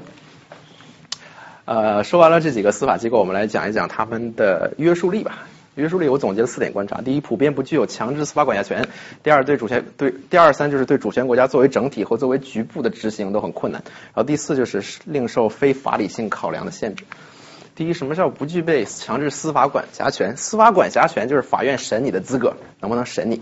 啊，国内呢很简单，国内法院你在符合民诉或民事诉讼法或者是刑事诉讼法的要求的前提下，呃，就具有强制司法管辖权。听说过法院审你还先问问你同不同意的，是吧？但是在国际上面啊，国际法院还真是先问问你同不同意，你同意我审你，不同意我好像也没什么办法，对。呃，然后我们下面以这个 ICJ 为例，呃，首先只有主权国家有诉讼资格，个人没有，这是规约的第二，规约里面直接写出来的。然后它的司法管辖管辖权有两种接受方式，一种是事前接受，就是你在那个规约上签字，说我接受，你可以管我，以后你什么都可以管我。然后，然后或者是临时接受，就是我跟小小 A 出事儿了。那个小 A 要去你那儿告我，我我让不让你审我？我让你审我，你就可以审我，是这样也可以。呃，然后五五大常任理事国当中，只有英国签的的是那个事前同意，就长期同意 ICJ 审他。对。呃，很奇怪的是，美国这个这个费劲巴拉把 ICJ 建起来的国家，竟然不接受 ICJ 审判。啊，所以就说到美国，就讲讲美国跟 ICJ 的恩怨。呃，二战之后，美国很不情愿的从英国手中接过了世界老大的位置。呃，但是老大这这刚开始经验不足，冷战期间呢，搞出了很多乌龙。呃，这就是我们刚才提过的那个，就是呃尼加拉瓜给人搞给人家那个尼加拉瓜搞的乌烟瘴气的例子。八几年，然后一九八四年，呃尼加拉瓜就把美国告到了 ICJ，说你给我主持公道，他给我整这样了。啊。他当时请的是一位法国知名律师，你会法语吗？这词儿怎么念？我我就乱念了，Alain Play，Alain Play，就这位先生，他是一个法国知名国际公法学者，也是个律师。呃，一个很有意思的现象，就刚才不是讲打官司用英语法语吗？其实这两家互相看不顺眼，就讲英语的跟讲法语的，所以你要是想打英语国家，你最好就找个讲法语的人上去跟你打，就仇人见面分外眼红，就打起来非常过瘾。呃，尼加拉瓜当年请的就是这位这位律师，呃，一九八四年把美国告到了 ICJ，美国一看被告了，就先做一些程序性的反对吧，程序性的反对，就什么呃没收到通知什么之类的，然后呃就你能看出来，基本就是在扯淡，呃，然后 S I C J 说你别扯了，你就一一驳回。美国说你驳回，你不是狠吗？我退出，我退出总可以了吧？然后美国就退出了，就 就退出了。然后所以 I C J 现在对他不具有事前强制司法管辖权，这是第一点的一个例子。然后下面接着接着用这个例子讲下面的第二点，对主权国家作为一个整体对象执行判决困难，还是刚才那个尼加拉瓜诉美国。I C J 不是说你别扯了吗？来受审吧。那美国还是一副爱答不理的那种感觉，我就不去，能把我怎么样？然后 I C I C J 说，你不来不来可以，不来我照样审，我就只听尼加拉瓜的。呃，这样在美国没出庭的 没出庭的情况下，呃，就尼尼加拉瓜胜诉，I C J 判美国负有国际责任。判完了是一回事儿，怎么执行是另一回事儿。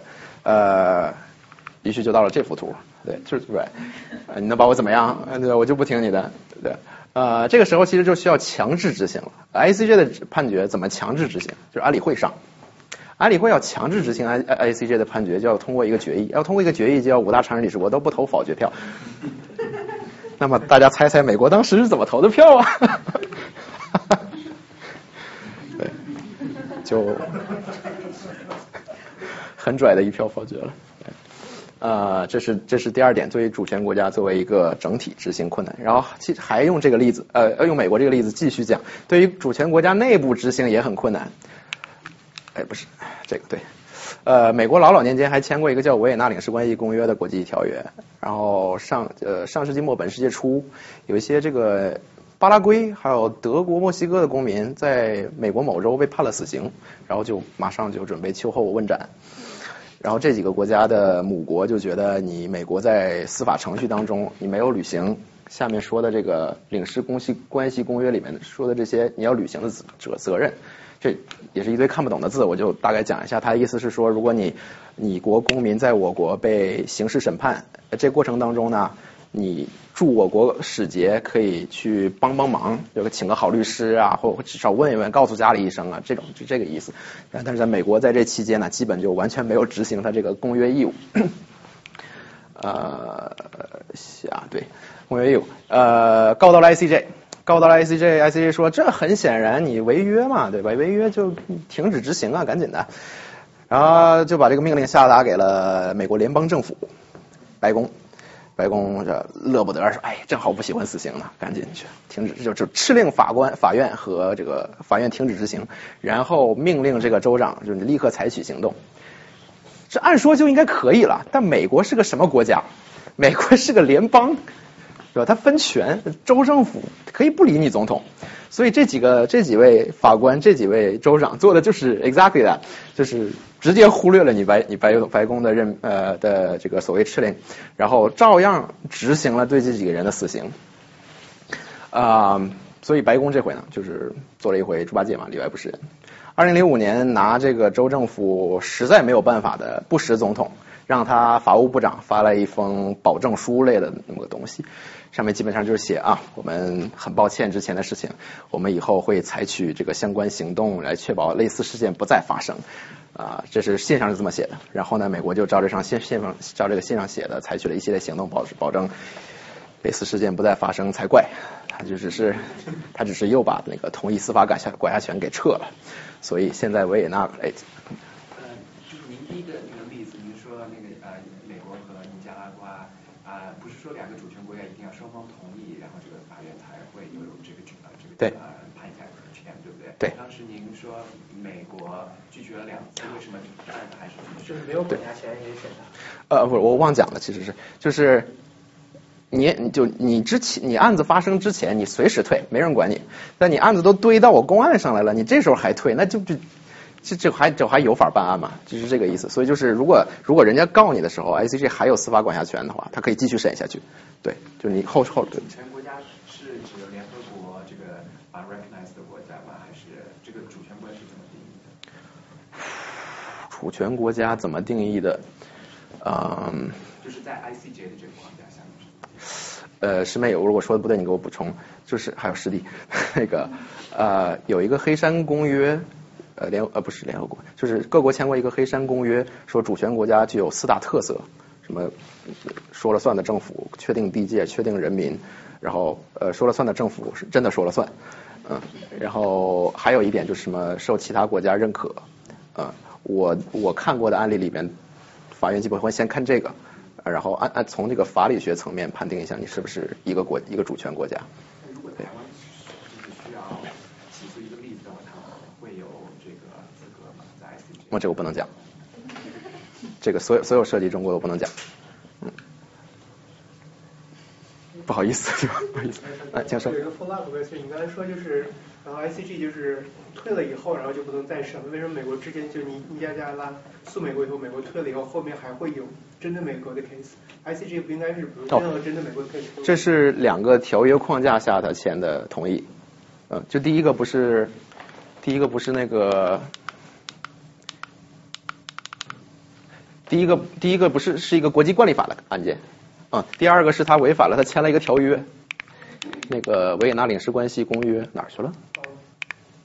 啊，过去反正就是就是第一个是个国际惯例法的案子，然后第二个是他条约违违约，啊、所以是就是就你每个每一种每一个条约下面可以签一个同意，啊是这样的，对，然后呃他那个第一个国际惯例法就是他他没签那个总的同意，就是什么你都可以管我的那个那个他没签，对，所以这样是这个意思。嗯。讲到对，to go，嗯，不要模仿。最后一点，最后一点关于国际法院呃约束力的观察呢，就是它还受一些非法理性因素的限制，呃，大概是指为了避免过分干预国际政治，呃，但他不会这么说的了，ICJ 不会说我为了过避免过分干预关于国际政治不判你不审你这个案子，他他经常用下面这两个原则，一个是就是可受理性 admissibility，还有下面一个就是穷尽在地救济措施原则，呃 admissibility 就是那种符合司法管辖司法管辖权要求，但是我还是不审你的那种案子。呃，然后穷尽在地救济措施，就是你要先你，比如说你被美国给给搞了，你得先在美国把他所有的司法救济措施用过了之后，你再让你母国上我 ICJ 来告美国，是这个是这个意思，就是所以这两个这两个门槛其实是挺高的，呃，但是回头想一想，就是你判国际上的案子，你怎么可能不安不干预国际政治？那多少都会有一点，所以拿捏什么案子能判，什么案子不能判，这是要求这个国际法官有非常非常敏锐的国际政治感的那种感觉。我觉得这一点上是 ICJ 是全球做的最好的，其他个别一些法院呢就就做的让人觉得差强人意了，具体是哪个我就不说了。好了，上面说了这么多国际法院国际法怎么怂的例子，那我们还要问了，那我们要我们要国际法到底有什么用呢？啊、就是呃戴荃的那首歌叫《悟空》，我听过吗。这个图其实没有什么别的意思，我就是想把这个问题抛出来，对。然后他这个表情和手势很有意思。国际法到底有什么用呢？国际法还是有用的。呃，虽然说经常没有暴力做后盾，刚才我们其实聊到过这儿了，没有暴力做做后盾呢，呃，还可以常用这两种方式。啊、美国就常用经济制裁，美国有好多所是好多律所是专门做帮客户理清哪些国家或哪些国家的个人不能跟他做生意的，最方便生意的。嗯，呃，然后对暴力偶尔也会被动用，比如说第一次海湾战争，然后联合国的 维和行动，技术上讲也可以算是动用暴力或者武力威慑。中华人民共和国在这方面参与的非常积极啊，到二零一二年为止参加过二十多次，然后我们现在是五大常任理事国中累计派兵派员人次呃最多的，呃一万五千人次，然后其中有十六名呃为世界和平献出了宝贵生命。啊，后面这个讲过了，我们就跳吧。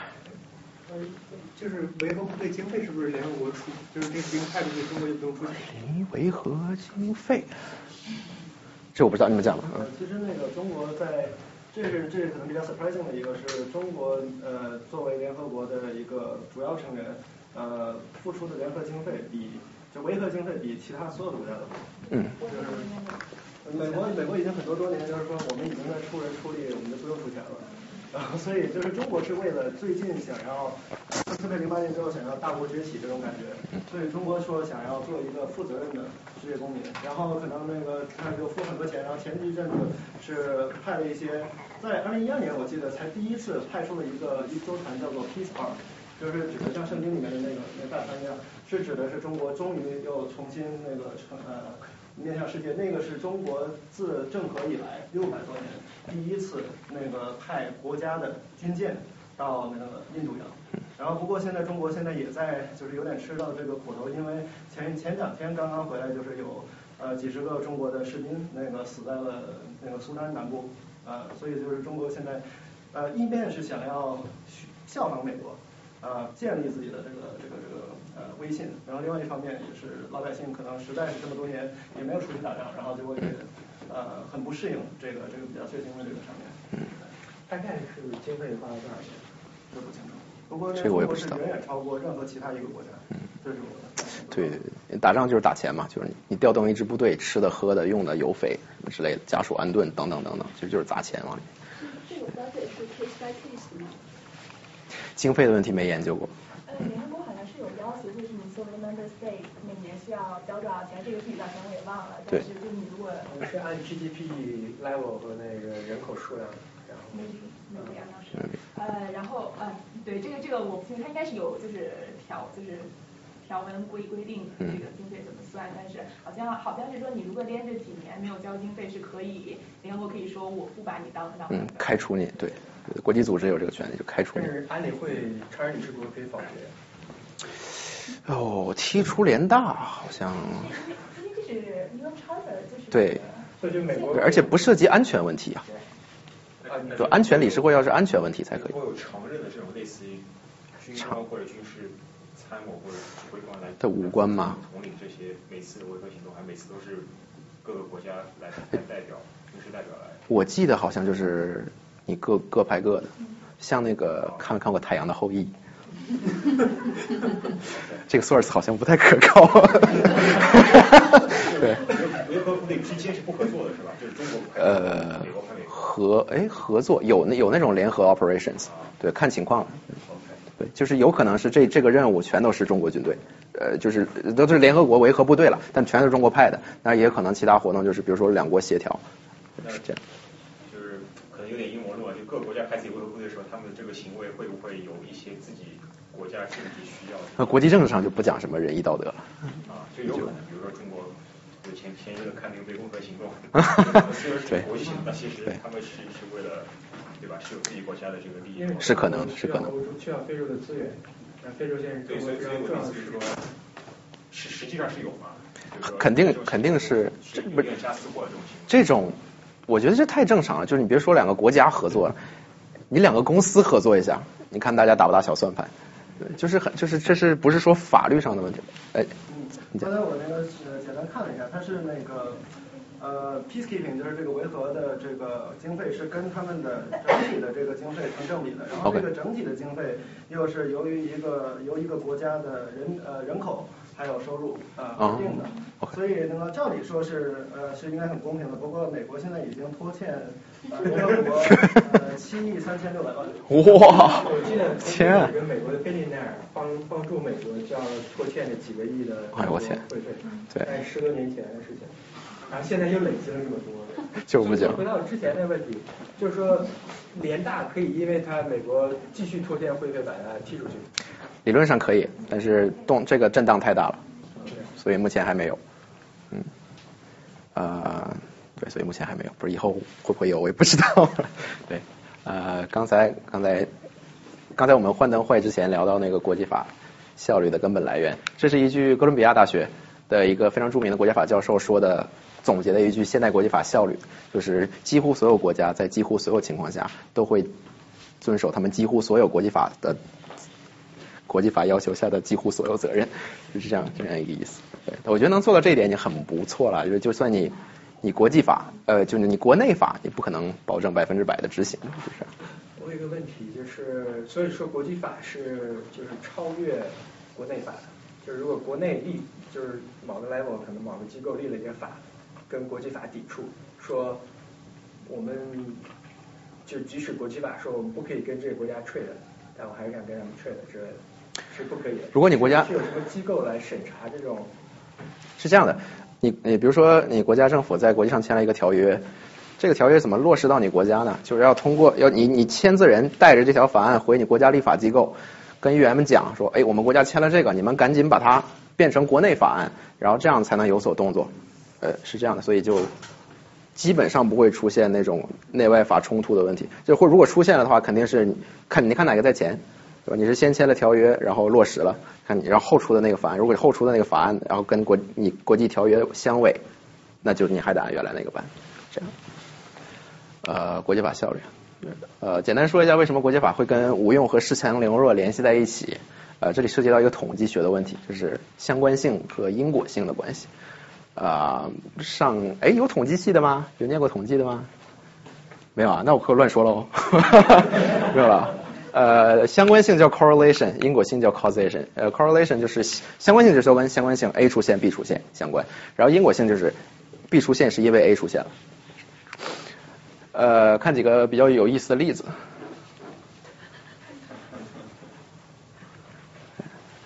明明显不带有因果关系的极端的例子，对？那么说回到我们国际法，类比两个地方：医院、警察。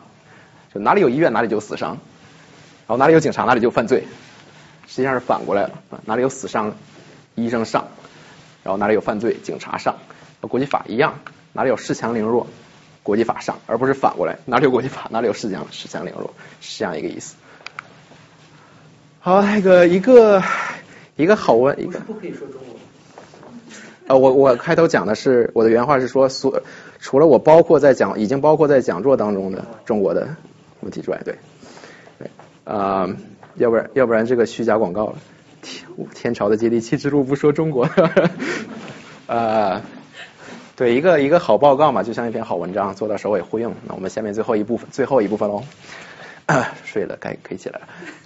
最后一部分就我们一起回到那个万国公法的时代，看看哎天朝是如何遭遇国际法的。我们刚才说呃。天津大沽口船舶事件是近代中国遭遇国际法的一次典型事件，但是这个我没有说，这在国际法传入中国之前，我们的国际关系认知是什华人的国际关系认知是什么样的吧？那要知道华人的国际认世界秩序认知是什么样的，就得先看看华人的世界是什么样的。这是一张中国地形图，我这里大部分是套用黄仁宇的《中国大历史》开篇的那个那部分论述啊，我们我们看一下啊。我们的文明主要大概集中在这儿，中间的这块为什么？历史上，历史上，就发源地长黄黄河流域，黄河流域，洛阳、西安这些啊。汉朝之前吗？春秋战国时期。发源地。对。发源地。发源地，西周，东周。呃，后当然南宋以后这就都是都是我们的了。呃，我我后面画画个图，这这都是我们的。对。那个我画画到日本，没画到日本，太遗憾了。啊对，大概集中在黄河流域嘛，我们发源的地方。为什么呢？我们看一下四周，这个西面，这个颜色就是很高的那个海拔，全是山，你上不去，对吧？你在这儿呢，上不去。东面。全是水啊！那个时候，咱们听那个天气预报说什么黄海浪高七点五米，是吧？你整一夜小帆板上去，你你还回来不？对，当时的科技水平啊，就基本把人锁在这附近了。就是当时从这个从这个对马海峡要去日本都是好大好大一件事儿。所以你要是说想往外冲，开玩笑。这是东西两边，南边热带雨林，毒虫满地。啊，生人勿近，条件非常艰非常艰苦，所以你当你在有更好的选择的时候，不会有人想往那边走。北边就更简单了，北边是什么？大概沿着这条线有一个十五英寸等雨线，冷暖气流在那交汇，所以这条线的这边降雨量足够支撑农耕文明，降雨量这边只能游牧，所以产生了一个什么样的效果？长城怎么建的？就是沿着等雨线建的。游牧民族，你的制造业制造力不行，你就是放放马，对吧？就掺点乳制品什么的，所以你都会他会想进来抢，农耕文明有，所以就是在这边就整个给阻断了。然后你草原，你农耕文明又过去不能不不能种地，所以就是我们看北边被阻断，南边被阻断，西边被阻断，东边被阻断，好好多仁人志士是想沿着这条路出去，但是这条路大家看着，这是沙漠，玄奘费费了多大劲儿，大唐玄奘费了多大劲儿出去上印度，很难。然后这边还有匈奴，就是北北方的游牧民族，所以我们整个就被困在了所谓中间的这块国土上。中国这个名字就是这么来的。啊，民国以后我们开始称自己为中国。那，sorry sorry，中国据说是因为国以前那个在古语里面是城市的，是是一个 city，中国就是中间那个城市，就是首都。就在西周的时候，中国就是首都的人。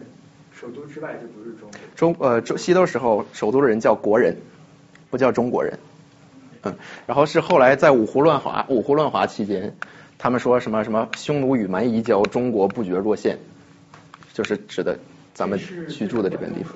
在春秋。就说中国不绝若线嘛。对。那就是管仲说的，我记不太清了，反正就是就是一一般跟北北方少数民族起冲突的时候，都是说中国怎么样，中国怎么样的。但中国这个词其实出现，就是说在这汉语里面 popularize 其实很晚的事情。民民国之后称自己为中国。中华民国嘛，对吧？对，中国。嗯，驱逐大陆，恢复中华。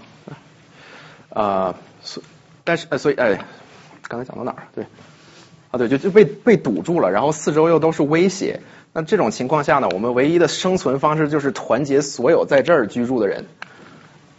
抵抗四周的这些这些威胁，所以按照黄仁宇的理论来讲，我呃中国古代注定要成为一个一个统一的大帝国。那么他的按当时的经那个科技技术水平来看呢，你你统治强度就是随着你离首都的距离越来越弱，所以就是你也不知道说中国到哪儿结束了，不是说你在这儿画条线说呃这边是华夏，这边是蛮夷，呃不是这样，不是这种，它是一种。渐变式的感觉，也就是势力范围的此消彼长，你也说不出来，说中华到哪儿结束，蛮夷在哪儿开始。所以这种这种国，这是就是那那时候的国际关系啊，它被后世学者称为辐射式的国际关系，没有明确，就他看就是没有呃威斯特伐利亚体系下面那种说画条线，这边你那边我没有，我们之前没有这种东西。这是第一个特点，中国古代。中国古代第二个特点，牛逼，对。啊，这是经济学人统计的一张中国古代 GDP 占全世界 GDP 的百分比。啊，大家看，在一九就是清末之前，基本上中国和印度贡献了全世界的大部分 GDP。哦，欧洲那个时候好，日本也还可以，日本还可以。欧洲那时候就是就小到看不到了，已经跟中国和印度一比。这种情况造成的现实意义是什么？中国国力强盛，天朝上国，周边的什么安南。啊，野马台就是古代日本，呃，还有什么朝呃高句丽朝鲜之类的，国力远远不及中国，所以就造成了那种万国来朝，国家地国家地位极其不平等的这种感觉。那么这就是中国古代中国古代国际关系的最主要特点，国际关系模糊，没有线。第二是国家间地位不平等，我是天朝，你们都是来来就是朝拜我的。这个意思正好跟现代国际法制度直接相冲突啊。那个国际法在大规模传入中国之前，其实我们已经用过一次了，就是这个尼布楚条约的签订，呃，好像是应该是十八世纪，而且彼得大彼得大帝康熙在位的时候，彼得大帝呃领导下的沙俄。势力东扩，大概到了我们黑龙江外围附近，然后急需寻找一个进入呃太平洋的入海口，但这些入海口大部分都在我们境内，都在黑龙江境内。呃，彼得大帝就说：“那行，抢过来，抢过来，抢过来，这这当咱们的。”呃，那他要抢呢，咱们就得反抗嘛。结果这个当时明君圣主彼得大帝在世在位的这个沙俄有多大脸现多大眼，就在几次冲突当中全都败给清军。呃，主要著名的这个什么雅克萨之战等等，都是以清军战胜呃告终。但是当时呃，但当时康熙他也在忙着这个剿灭西南西北的噶尔丹叛乱，然后呃，别大帝也在忙着几方面，就南方战事、西北战事等等等等，双方都忙，就是说不想在这个事情上面继续纠缠了，咱们好说好商量，咱们来个协议好不好？呃，于是这个双方呢就在。这原来其实是中国领土了，那现在是俄罗斯境内的这个尼布楚一个小镇上，双方互派代表呃和会。中国方面派出的就是著名的索额图同学，呃，大家大家在康熙王朝里面能看到过他跟明珠官场斗，对，但他除了会官场斗，还是当时非常非常厉害的一位，用现代话说就是外交人员，会说好像五六种语言。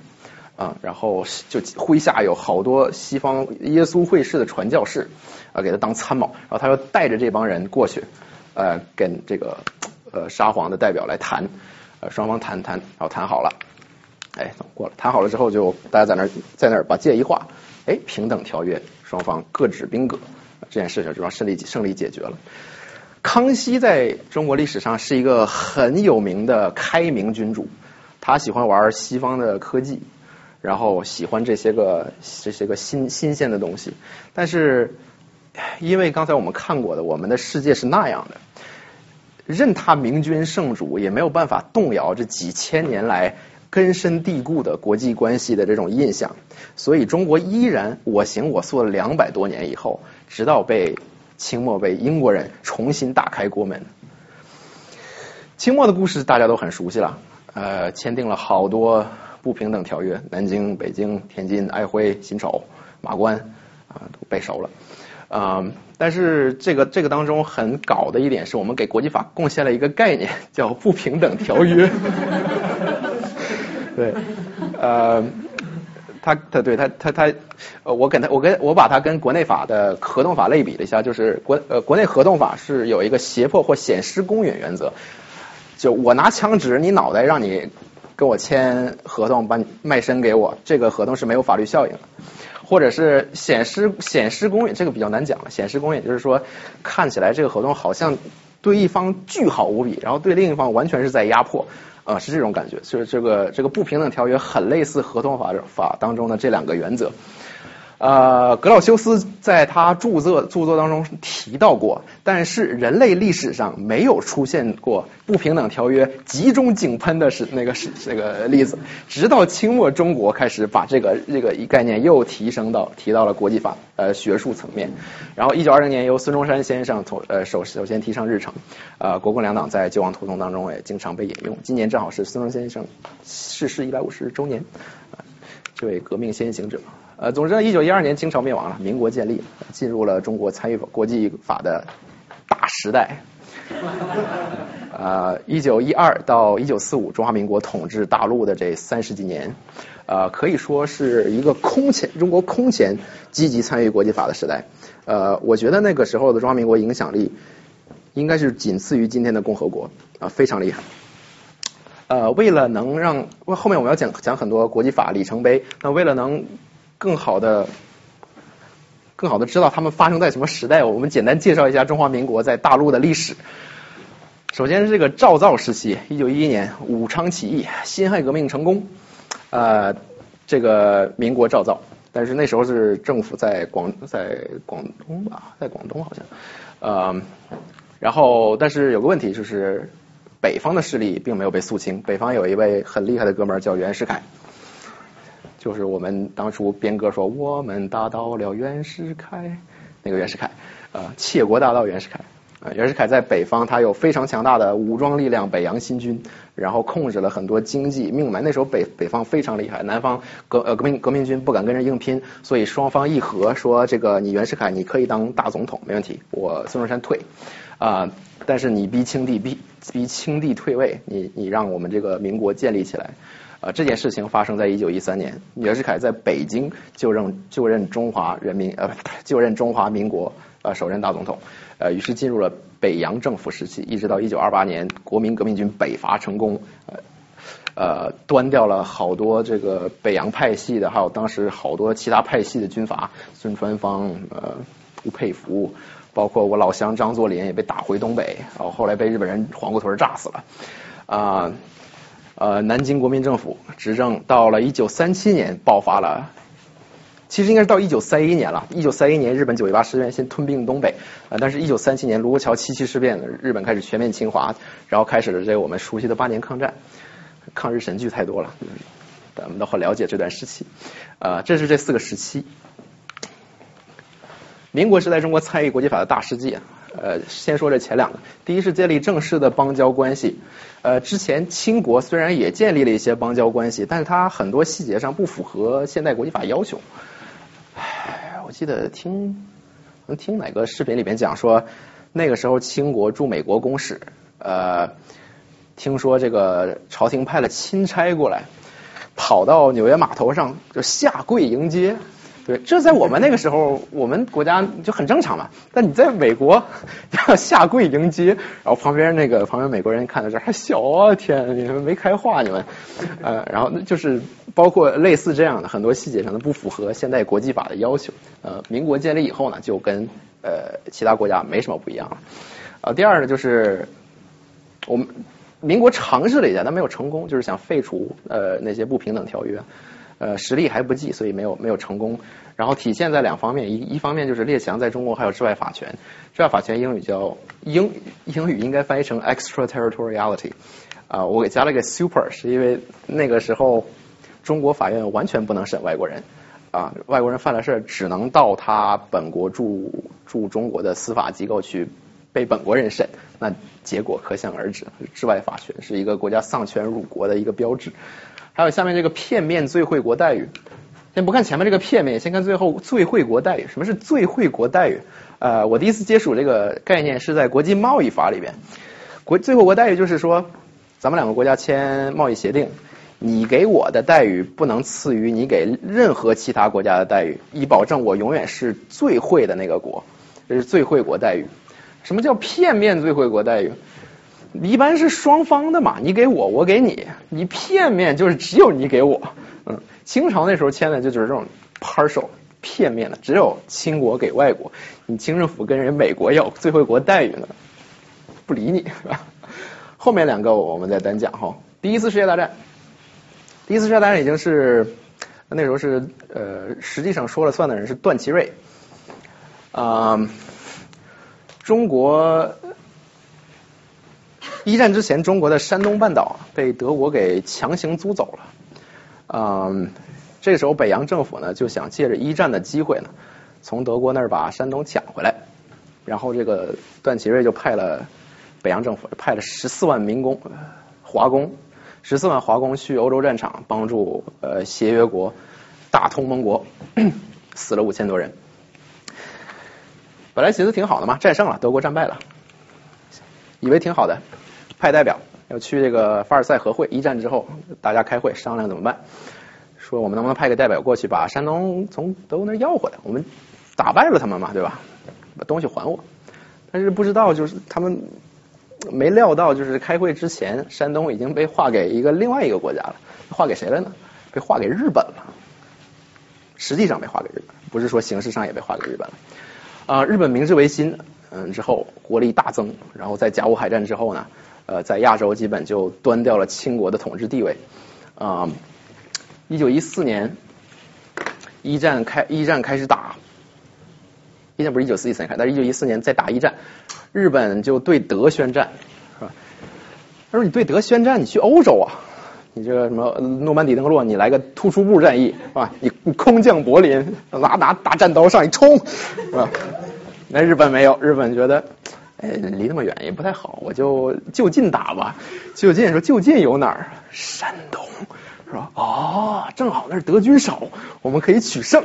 然后就在这个主将沈伟光臣的率领下，日军出兵，呃，攻下了德国控制的山东半岛。呃，德国德国军队虽然战斗力很强，但是人太少，所以很快就被拿下了。后来一战末呢，呃，协约国又为了要争取日本的帮助，呃，就。变相就承认了山东是你的，所以其实就是想找个机会，呃，就是这个巴黎和会找个机会给你正式落实了这件事儿。但是就算是这么一个好像已经十有八九进了嘴里的鸭子的事情，却被一位天才的民国外交家愣给搅黄了。这人是谁呢？我先卖个关子，你知道先别讲。这人一八八八年生于前清江苏嘉定，现在是上海嘉定区。呃，十六岁自费留呃赴美留学，呃，先后获国际法和外交学硕士、博士，曾任袁世凯经英文兼外交秘书，也是民国最伟大的外交家之一。呃，他上学的那个地方呢，现在还在，呃，是这家。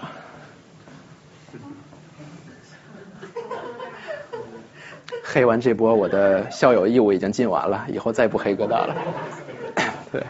是这个北边的哥伦，在纽约市的哥伦比亚大学。洛导，我错了。这个人呢，就是陈道明在我的一九一九当中塑造的人物的原型顾维钧。咱们书中按笔交代，顾维钧啊，他。他这个，他给袁世凯当英文秘书是当时的国务总长唐绍仪给介绍的啊，然后他后来又顺便娶了唐绍仪的姑娘，呃，事业上顺风顺水。这个哥们儿一生结了四次婚啊，长寿九十七岁，死的时候呢，呃，一九八五年就死在纽约，去世在纽约。呃，死的时候呢，两个孩子实在活不过他，已经都先行去世了，还剩还剩另外两个孩子。啊，子子孙孙加起来一共十九位，就是能拉个野战排了。呃，单身狗这年那年代不太好过，准备个讲座塞一嘴狗粮。呃，anyway，就是他在他在这个凡尔赛合约之前就做了充分的准备。他呃当。日本的二十一条是什么？二十一条就是逼迫北洋政府认可日本在山东半岛条呃那个利益的那么一个条约。袁世凯政府呢是是受迫于日本的军事压力，日本说你要不签，我那个山东半岛的兵就开到你北京去，你签不签？对吧？呃，就签了二十一条，灭亡中国的二十一条。顾维钧拿到这个内容的时候，就就透露给了媒体，呃，争取支持。然后他在准备了山东问题说帖，说山东。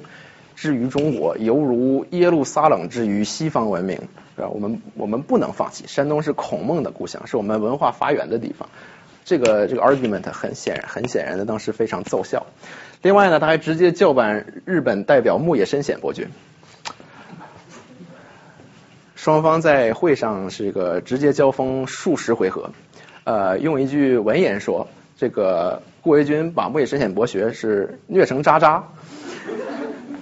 呃，美国总统威尔逊呢是当场就表示很佩服啊，后来就就是连这个法国总理叫克里蒙梭，克里蒙梭这个不太关心中国命运的西方领导人，这是他的原话，说这个顾维钧有如灵，顾维钧之于木野深贤有如灵猫细数尽显擒纵之技巧，然后木野深贤左支右出不能招架，就是被虐成渣渣。啊，在顾维钧领导的不卑不亢的外交态度之下呢，中国拒绝。在尔要凡尔赛合约上签字，后来通过这个国国民政府的多方斡旋，顾维钧又代表中华民国呃远赴美国华盛顿，签订了这个解决山东问题决案条约啊，山东从此重回祖祖国怀抱，再也没出去过，很厉害。呃，一战时期，民国还有一些其他的国际法成就。呃，两个战败国德奥被收回了在中国的全部租界地，废除治外法权，停止支付庚子赔款。啊，然后民国作为创始国之一，参与建立了史呃人类历史上第一个大规模国际组织——国际联合国际联盟。如果说第一次世界大战中国开始加，中国开始作为平等一员加入国际法秩序的话，那么真正奠定中国在现代国际法秩序下重要地位呢，就是第二次世界大战。和呃联合国的建立，第二次世界大战期间，一九三一、一九三七是南京国民政府在主政。呃，大家知道这个三一年九一八事变，呃，日本在东北挑起事端，呃，建立伪满洲国，呃，然后呢，六个月之后，国联就是国际联盟。那时候日本还是国际联盟成员，呃，国府那时候国呃国民政府想是说一开始就让国联出面制止一下这种侵略行为，于是国联国联就派了一个叫李顿调查团的这么一个调查团到东北看看这事儿到底是谁的问题。日本说他们是自卫，就然后中国中国就据理力争嘛，说你们这哪是自卫就是侵略。呃，李顿调李顿调查团调查了一段时间。呃，下的结论那就很显然，你这就是侵略行动，那该回去制裁日本了。呃，国联很搞，国联所有决议必须全体通过才行。日本还是个成员，然后结果日本日本连不投票都免了，我直接退出，哎，能拿我怎么样？所以国联国联调停失败。像刚才呃朱炼讲的，就开着开着会，日本看到这国联要说要制裁他，直接夹本走人，不理你，随意。呃，一如今日的美国，呃，然后就进入了这个非常艰苦的八年抗日，现在叫现在叫十六年抗日。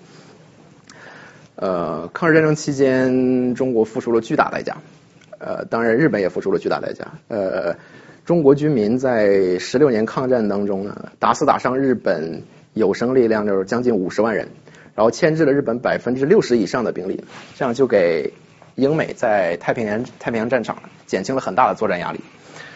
呃，这位是张自忠将军，是枣宜会战中阵亡的国民党将领。呃，国民党一定在二呃抗日战争中一一共阵亡了将近三百名高级将领。将近三百名高级将领是什么概念？美国现在一共有三十九名高级将领，巨大的代价。所以二战以后呢，大家看到了中国的卓越贡献，也看到了中国不是那么好啃下来的。所以呢，邀请国民政府参与建立联合国。然后邀请国民政府成为联合国安全呃，邀请中国成为联合国安全理事会的常任理事国。此外，中国还派一些法学泰斗参与了远东国际军事法院审判日本战犯的这么个是这件事儿。有个电影叫《东京审判》，呃，里边比较有名的像梅汝敖、呃倪正玉，那都是当时民国的法学大家，呃。欧像欧美代表团律师团呢，就是上百号人。民国那时候好像一共派了十几号人，但是个个都跟人精一样，非常厉害。呃，到底是把日本的两个战犯板垣征四郎和土肥原贤二给送上了绞刑架。呃，这是然后这种像这种军事法院呢，也是我们刚才讲过的联合呃我们刚才讲过的联合国国际刑事法院的前身。然后还有一个比较值得一提的就是联合国宪章的签订。全球第一个签在联合国宪章上签字的国家是中国，然后全球第一个在联合国宪章签字的人是个中国人，顾维钧。那个时候的那个时候的中国和顾维钧在国际上都双双如明星一般，所以呃列列会各国把这个最高荣誉给予了中国和中国代表。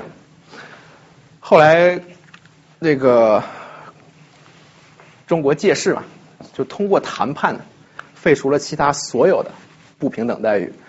到这个时候，中国终终于就成为了新型国际法世界秩序下的平等且重要的一员。呃，顾维钧后来当了联合国 ICJ 的大法官，中中国首位派派驻联合国的大法呃国际法院大法官。后来我们我国现在一共出过四位大法官，第二位就是刚才审判东京审判的倪正倪正玉先生。然后刚刚卸任不久的呃法学大师呃石九庸先生，以及现在我们我们国家在 ICJ 上的常驻法官薛汉琴女士，这名字非常霸气，薛汉琴女士。对，故事就讲完了。那结尾我再就简单说两句。这这段话我是改编自钱穆先生的国史大纲里面的序言。从十九世纪四十年代到二十世纪四十年代。呃，短短的一百年，中国从一个连屁都不懂的局外国，通过努力，不但实现了对欧洲国家几百年才缓慢形成的新型国际秩序的完全适应，而且还成为了建立现代国际秩序的主力军之一。啊，虽然不能讲，不能说就是没有中国就没有国际法，但是可以说，如果没有中国今天的国际法，会非常不一样。一个拥有辉煌灿烂古代史的祖国呢，固然值得让人骄傲，但是一个奋起直追、努力融入国际社会的祖国呢，要更让人感到自豪。呃，中国近代史正是见证了这段直追奋起的故事。此间辈出之高人，此间呃精彩之故事，虽然少了一些古古代帝王将相高高在上，犹如神一般的完美无缺，但是却多了一些。作为人的可敬和可爱，再没有什么天命，也没有什么理所当然，有的只是一群像你我一样的普通人，一群接地气的人。而正是这群普通人做出的不普通的努力，让我们今天再回头看万国公法与天朝接地气的这一条坎坷不平的道路的时候看到的终于不只有落后和屈辱还有中华民族从未终止过的那种厚德载物那种自强不息。谢谢大家。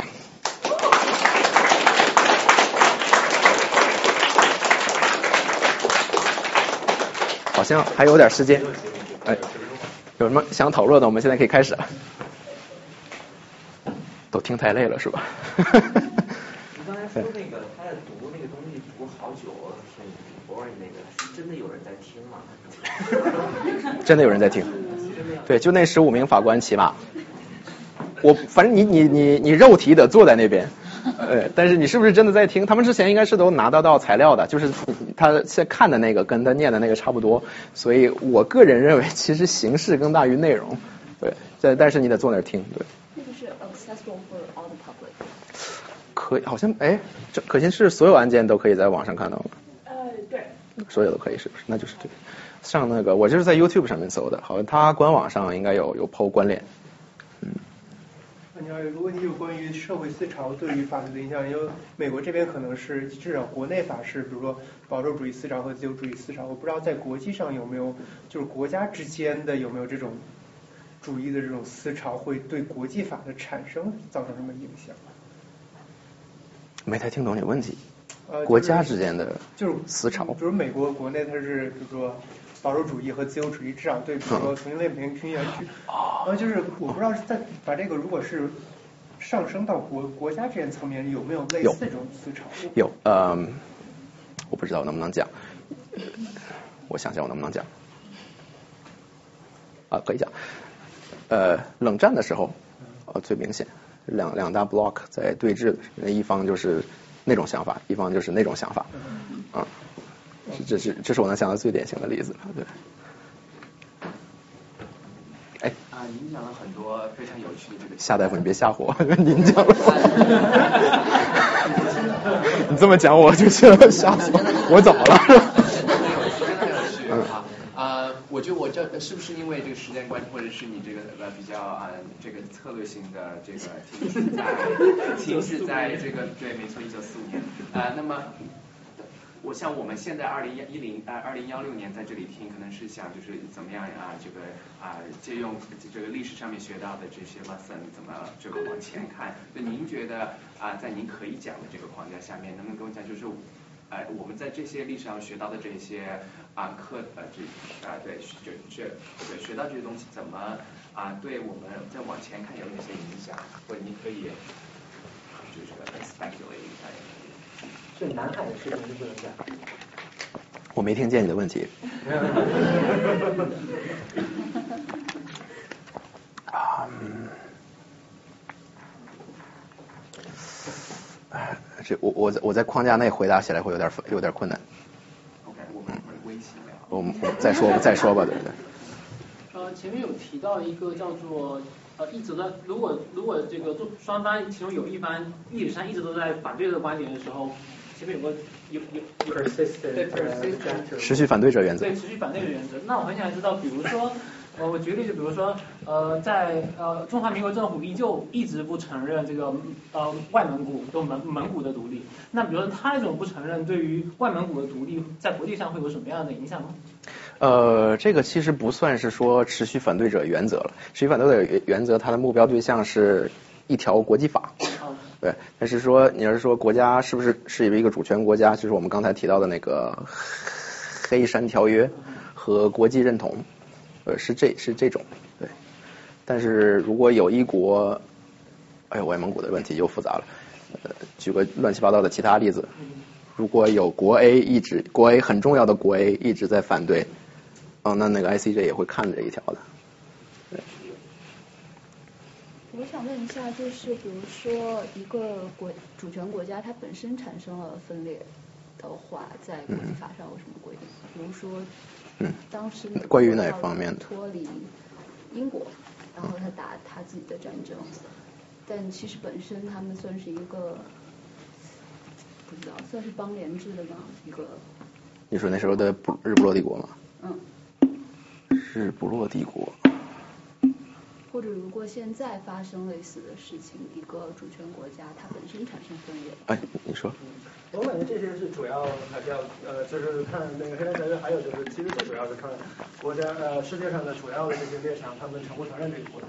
当时的那个法，就是说你是说美国独立战争的时候，法国其实是等于是那个帮美国打了这场仗，呃，主要的那个海军都是法国出的。然后所以当时那个法国那个特别快的就承认了美国，然后法国也那个唆使所有的那个联联盟国都那个就是站在法国这边的欧洲列强都承认美国，然后最后直到那个一八一二年那个英国实就是又打了一次美国，然后又实在打不下，呃，然后又最后英国也承认，所以就是那个这个是一个就是最后就是大家你最后你如果是国际声望呼吁声够高，或者你自己国力够强。就变成了一个国家。那现在还有另外一种，就是可能是一种人道主义的一种一种一种出发点，比如说巴勒斯坦。那前面一直美国非常的那个呃反对，可是最后那个巴勒斯坦由于很多的事情发生，然后那个呃大家的意识也起来了，最后那一百好像我记得一百五十多个国家那个承认之后，最后那巴勒斯坦现在就变成一个国家了。那个虽然美国还是不想承认。对。在在在那个。对，很有意思啊巴勒斯坦，巴勒斯坦它现在是属于 observance state 在联联合国里面，它并不是一个正式的呃成员国，它是一个观察性，但它主动的呃接受了 ICJ 的管管辖，啊，这对于他来说是一个非常策略性，就是因为按理说只有国家可以接受 ICJ 的管辖。那这，但但是 ICJ 又没有又没有说很明的说你必须是 member state，right？啊，所以所以这个也会帮他们在国际上会有更多。以色列是也是承认 ICC 他们应该不是，就是说不不不是就是 general 的那个管辖。嗯，以色列好像有个建墙的案子。啊，就打到 ICJ，是吧？那个估计就是事项事项临时同意的。嗯也不知道有没有回答你问题。我想问一下，你刚刚提到说抗战是十周年，不是八年，这个十周年的定义是什么？啊，就从九一八开始算，三一年。呃，全面抗战是了，是从三七年开始了，对。但好像史学界这些年更愿意讲十六年。嗯。如果国际贸易里面产生纠纷的话，要打这个官司是在哪个法庭？如果你是 WTO 成员国的话，WTO 有个专门的争端解决机构。呃，但如果你是私人国际贸易，啊，我师妹正在上这门课。呃，私人国际贸易也不一定。比如你如果是投是私人投资投资方对主权政府，有可能可以在国际仲裁庭上告他。啊，就看那个国家和你国家有没有条约。如果你是私对私卖货的话，呃，联合国有一个国际货物贸易条约，啊，那里面有相关规定，就争端怎么解决，或者你合同里面可以自己规定，呃，比如说我们我们要用英国英国海洋法，然后我们审判地点选在英国伦敦，啊，这样的话呢，应该就是可以选在英国伦敦用英国海洋法了。对，它过程大概是这样的，就是如果一开始对方。就你们两方做生意嘛，然后如果对方一开始不理你，你可以在你本国法院告他，或者去他他那个国家法院告他，然后你拿个判决啊，拿个判决去，要么就强迫他仲裁，要么或者是先仲裁，然后拿着仲裁判决去他国家让那个法院执行，这样。哎，那我基本的问题，嗯，什么是仲裁？仲裁叫做 alternative 怎么翻译？呃。其他争端，其他争端解决方式之一，仲裁就是法院不是常设的嘛？常设就是有法官，然后我们有标准流程流程。仲裁就是我我我的理解就是它除开刚才那个仲国际法海洋法仲常设仲裁庭，呃一事一组，呃最常见的就是双方在合同里面说我们有争端用仲裁，然后下面他会写我们仲裁庭怎么组啊。怎么选那个仲裁员儿啊？然后用哪儿的法，用哪儿的程序法这样的，就是那种，对对，我最我能描述最好就是临时组起来的那种，不像法院那么正式程序化的那么那么一个东西。就这么说清楚吗？重要的事情为什么不是在法院里解决？呃，哪件事情？南海。这个事情为什么不是通过法院而通过仲裁院？那个那个常设仲裁庭比较特别，就它是常设的，然后它又有审判权，所以它就特别像一个法院了。然后还是条约里面说的。仲裁到底在法律不一定是国际法范畴上，在法律到底是什么意思？仲裁就是就是，你说吧，你说。因为我以后就做这个。嗯，你讲。仲裁分，首先来说，仲裁也分很多种。你两个国家之间你可以仲裁，比如说南海仲裁。那南海仲裁是因为就是对呃，在那个 U U 那个 UNCLOS 国际国际海洋法公约，因为他们都是这个公约的签约国，然后公约里面规定。呃，所有跟公约有关的这些纠纷，你都是在这个国际海洋法庭去解决这个纠纷。那仲裁跟法院的不一样是，呃，它并不是你去一个特设的法庭，然后有那个法官，它比法院更低一等，但是它所有的判决也都和法院判决一样，是具有约束性的法律效益。呃，然后仲裁，呃，也有法律效益是因为它在合同里面。对对。呃，最终有是因为可以拿到法院去执行。对，它执行是。因为合同。对，其实还是合同赋予的。呃。这个分，你开始说你为什么可以去拿到仲裁去纠去解决这个纠纷，是因为如果是两两个私有的公司什么的，你在你在你的共同同意的合同里面规定说我们所有纠纷都去这个仲仲裁里面解决，但它之所以可以被执行，是因为有这么一个东西叫纽纽约。条约，New York con convention。纽约公对纽约公约。对，因为很多国家都是很多国家，呃，具体可能得有一百多个吧，还是九九九十多个签约国。那这个条约就是所有签约国都说我们承认。只要是仲裁下面的判决书，我们在本国的法庭里面就可以被被执行。那如如果你说，呃，你们国家的这个公司通过这个公呃仲裁欠我多少钱，那么法院是可以直接去你你你去他们的，如果如果他们不相对他们如果不履行的话，法呃国内的法院就可以去银行直接把把他们钱拿拿过来给你。这样。嗯，我我其实添两句，就是因为仲裁它是。呃呃，你你其实会签很多，以后呢在生意上会签很多条约，很多大的公司他们都说，如果有任何的我们产品出了问题，我们都不去法院，我们都是直接去仲裁。仲裁他们喜欢仲裁的一个原因是，因为一般来说快一些，因为它没有那么疯了。Not necessarily. Most.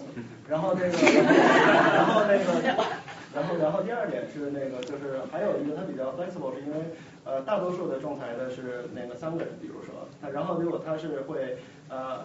甲方选一个人，然后乙方选一个，然后最后他们两个再共同再选另外一个，他们共同选出来这个人是 chair，然后最后呢就是呃，那这等于就是这三个人都是最后他们呃经过呃协商，然后那个双方都承认的德高望重的那个呃 legal experts。而且跟法官不同的是，法官可能只对法律本身了解，那么双方公司你可以选对你这个行业了解的人。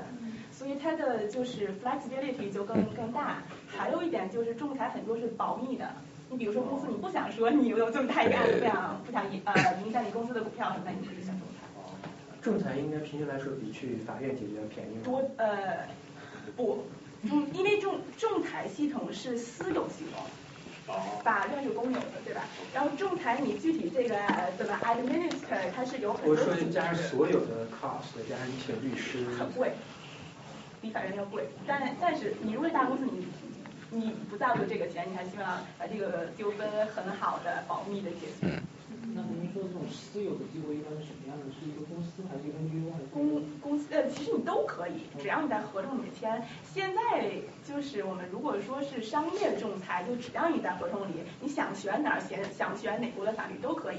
一般是你一个中国公司一个美国公司，你说我们要我从从从你那里买买买货，或者是我在去你国家去建一个什么。啊，大坝，大坝，大坝什么什么的，但是你们都不想去各国国家的司法系统，因为那肯定会有一些偏见，那么就觉得那我们有任何纠纷，我们都去瑞典的那个仲裁中中心，呃，然后但是呢，我们用法国的法律去解解决这个公司，一般是可能一方选地点，一方选法律，这样两方就稍微平平等一点。对，基本上西方国家喜欢用纽约和伦敦，然后那个如果是在亚洲的啊，很多是新加坡或者香港。对，对，好多存在那种就是信不过双方司法系统，然后咱们然后咱们自己组个仲裁庭的这种。其实也是在减少这个 conflict interest 的一个过程。但是他会把那些各种法律之间的那个 conflict 更多。你之你之前在看哦，就像你之前你刚才问的，那如果你。你是英国法、美国法，还有你选仲裁地点的法律，你应该选哪个法律？这个在国际上还有另外一套 rules。有 questions, comments? Yeah. 那就就问一下，就是其实就是全球化，那就是有的时候周全可能就不仅仅是周全，比如像你提到那个案子，又涉及到国际纠纷，那就是那个案子有没有推动，就是美国联邦政府和周全对于周全它的这种边界在哪里？然后有没有类似的，比如说这个东西上升到最高法院，然后大家对这个你说那个维也纳领事关系公约的那个吗？是吧？呃，是这样的，那个美国最高法院。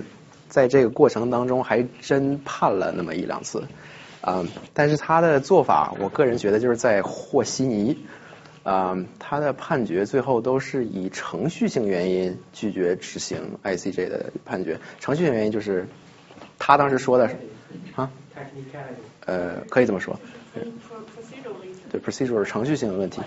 他当时说的是，我们不是说 ICJ 的判决我们不执行。我们是说吧，你有这个权利，你要在打官司的，你被审的这个过程中，你先提出来。你现在都被判完了，你回头跟我说你当年有这个权利，这个不符合不合不符合我们的程序要求，所以这最高法院就就和稀泥，没跟着管这件事儿。对，所以就是在在联邦制的这个问题上就没有任何进展，就这方面。对。好，谢谢各位。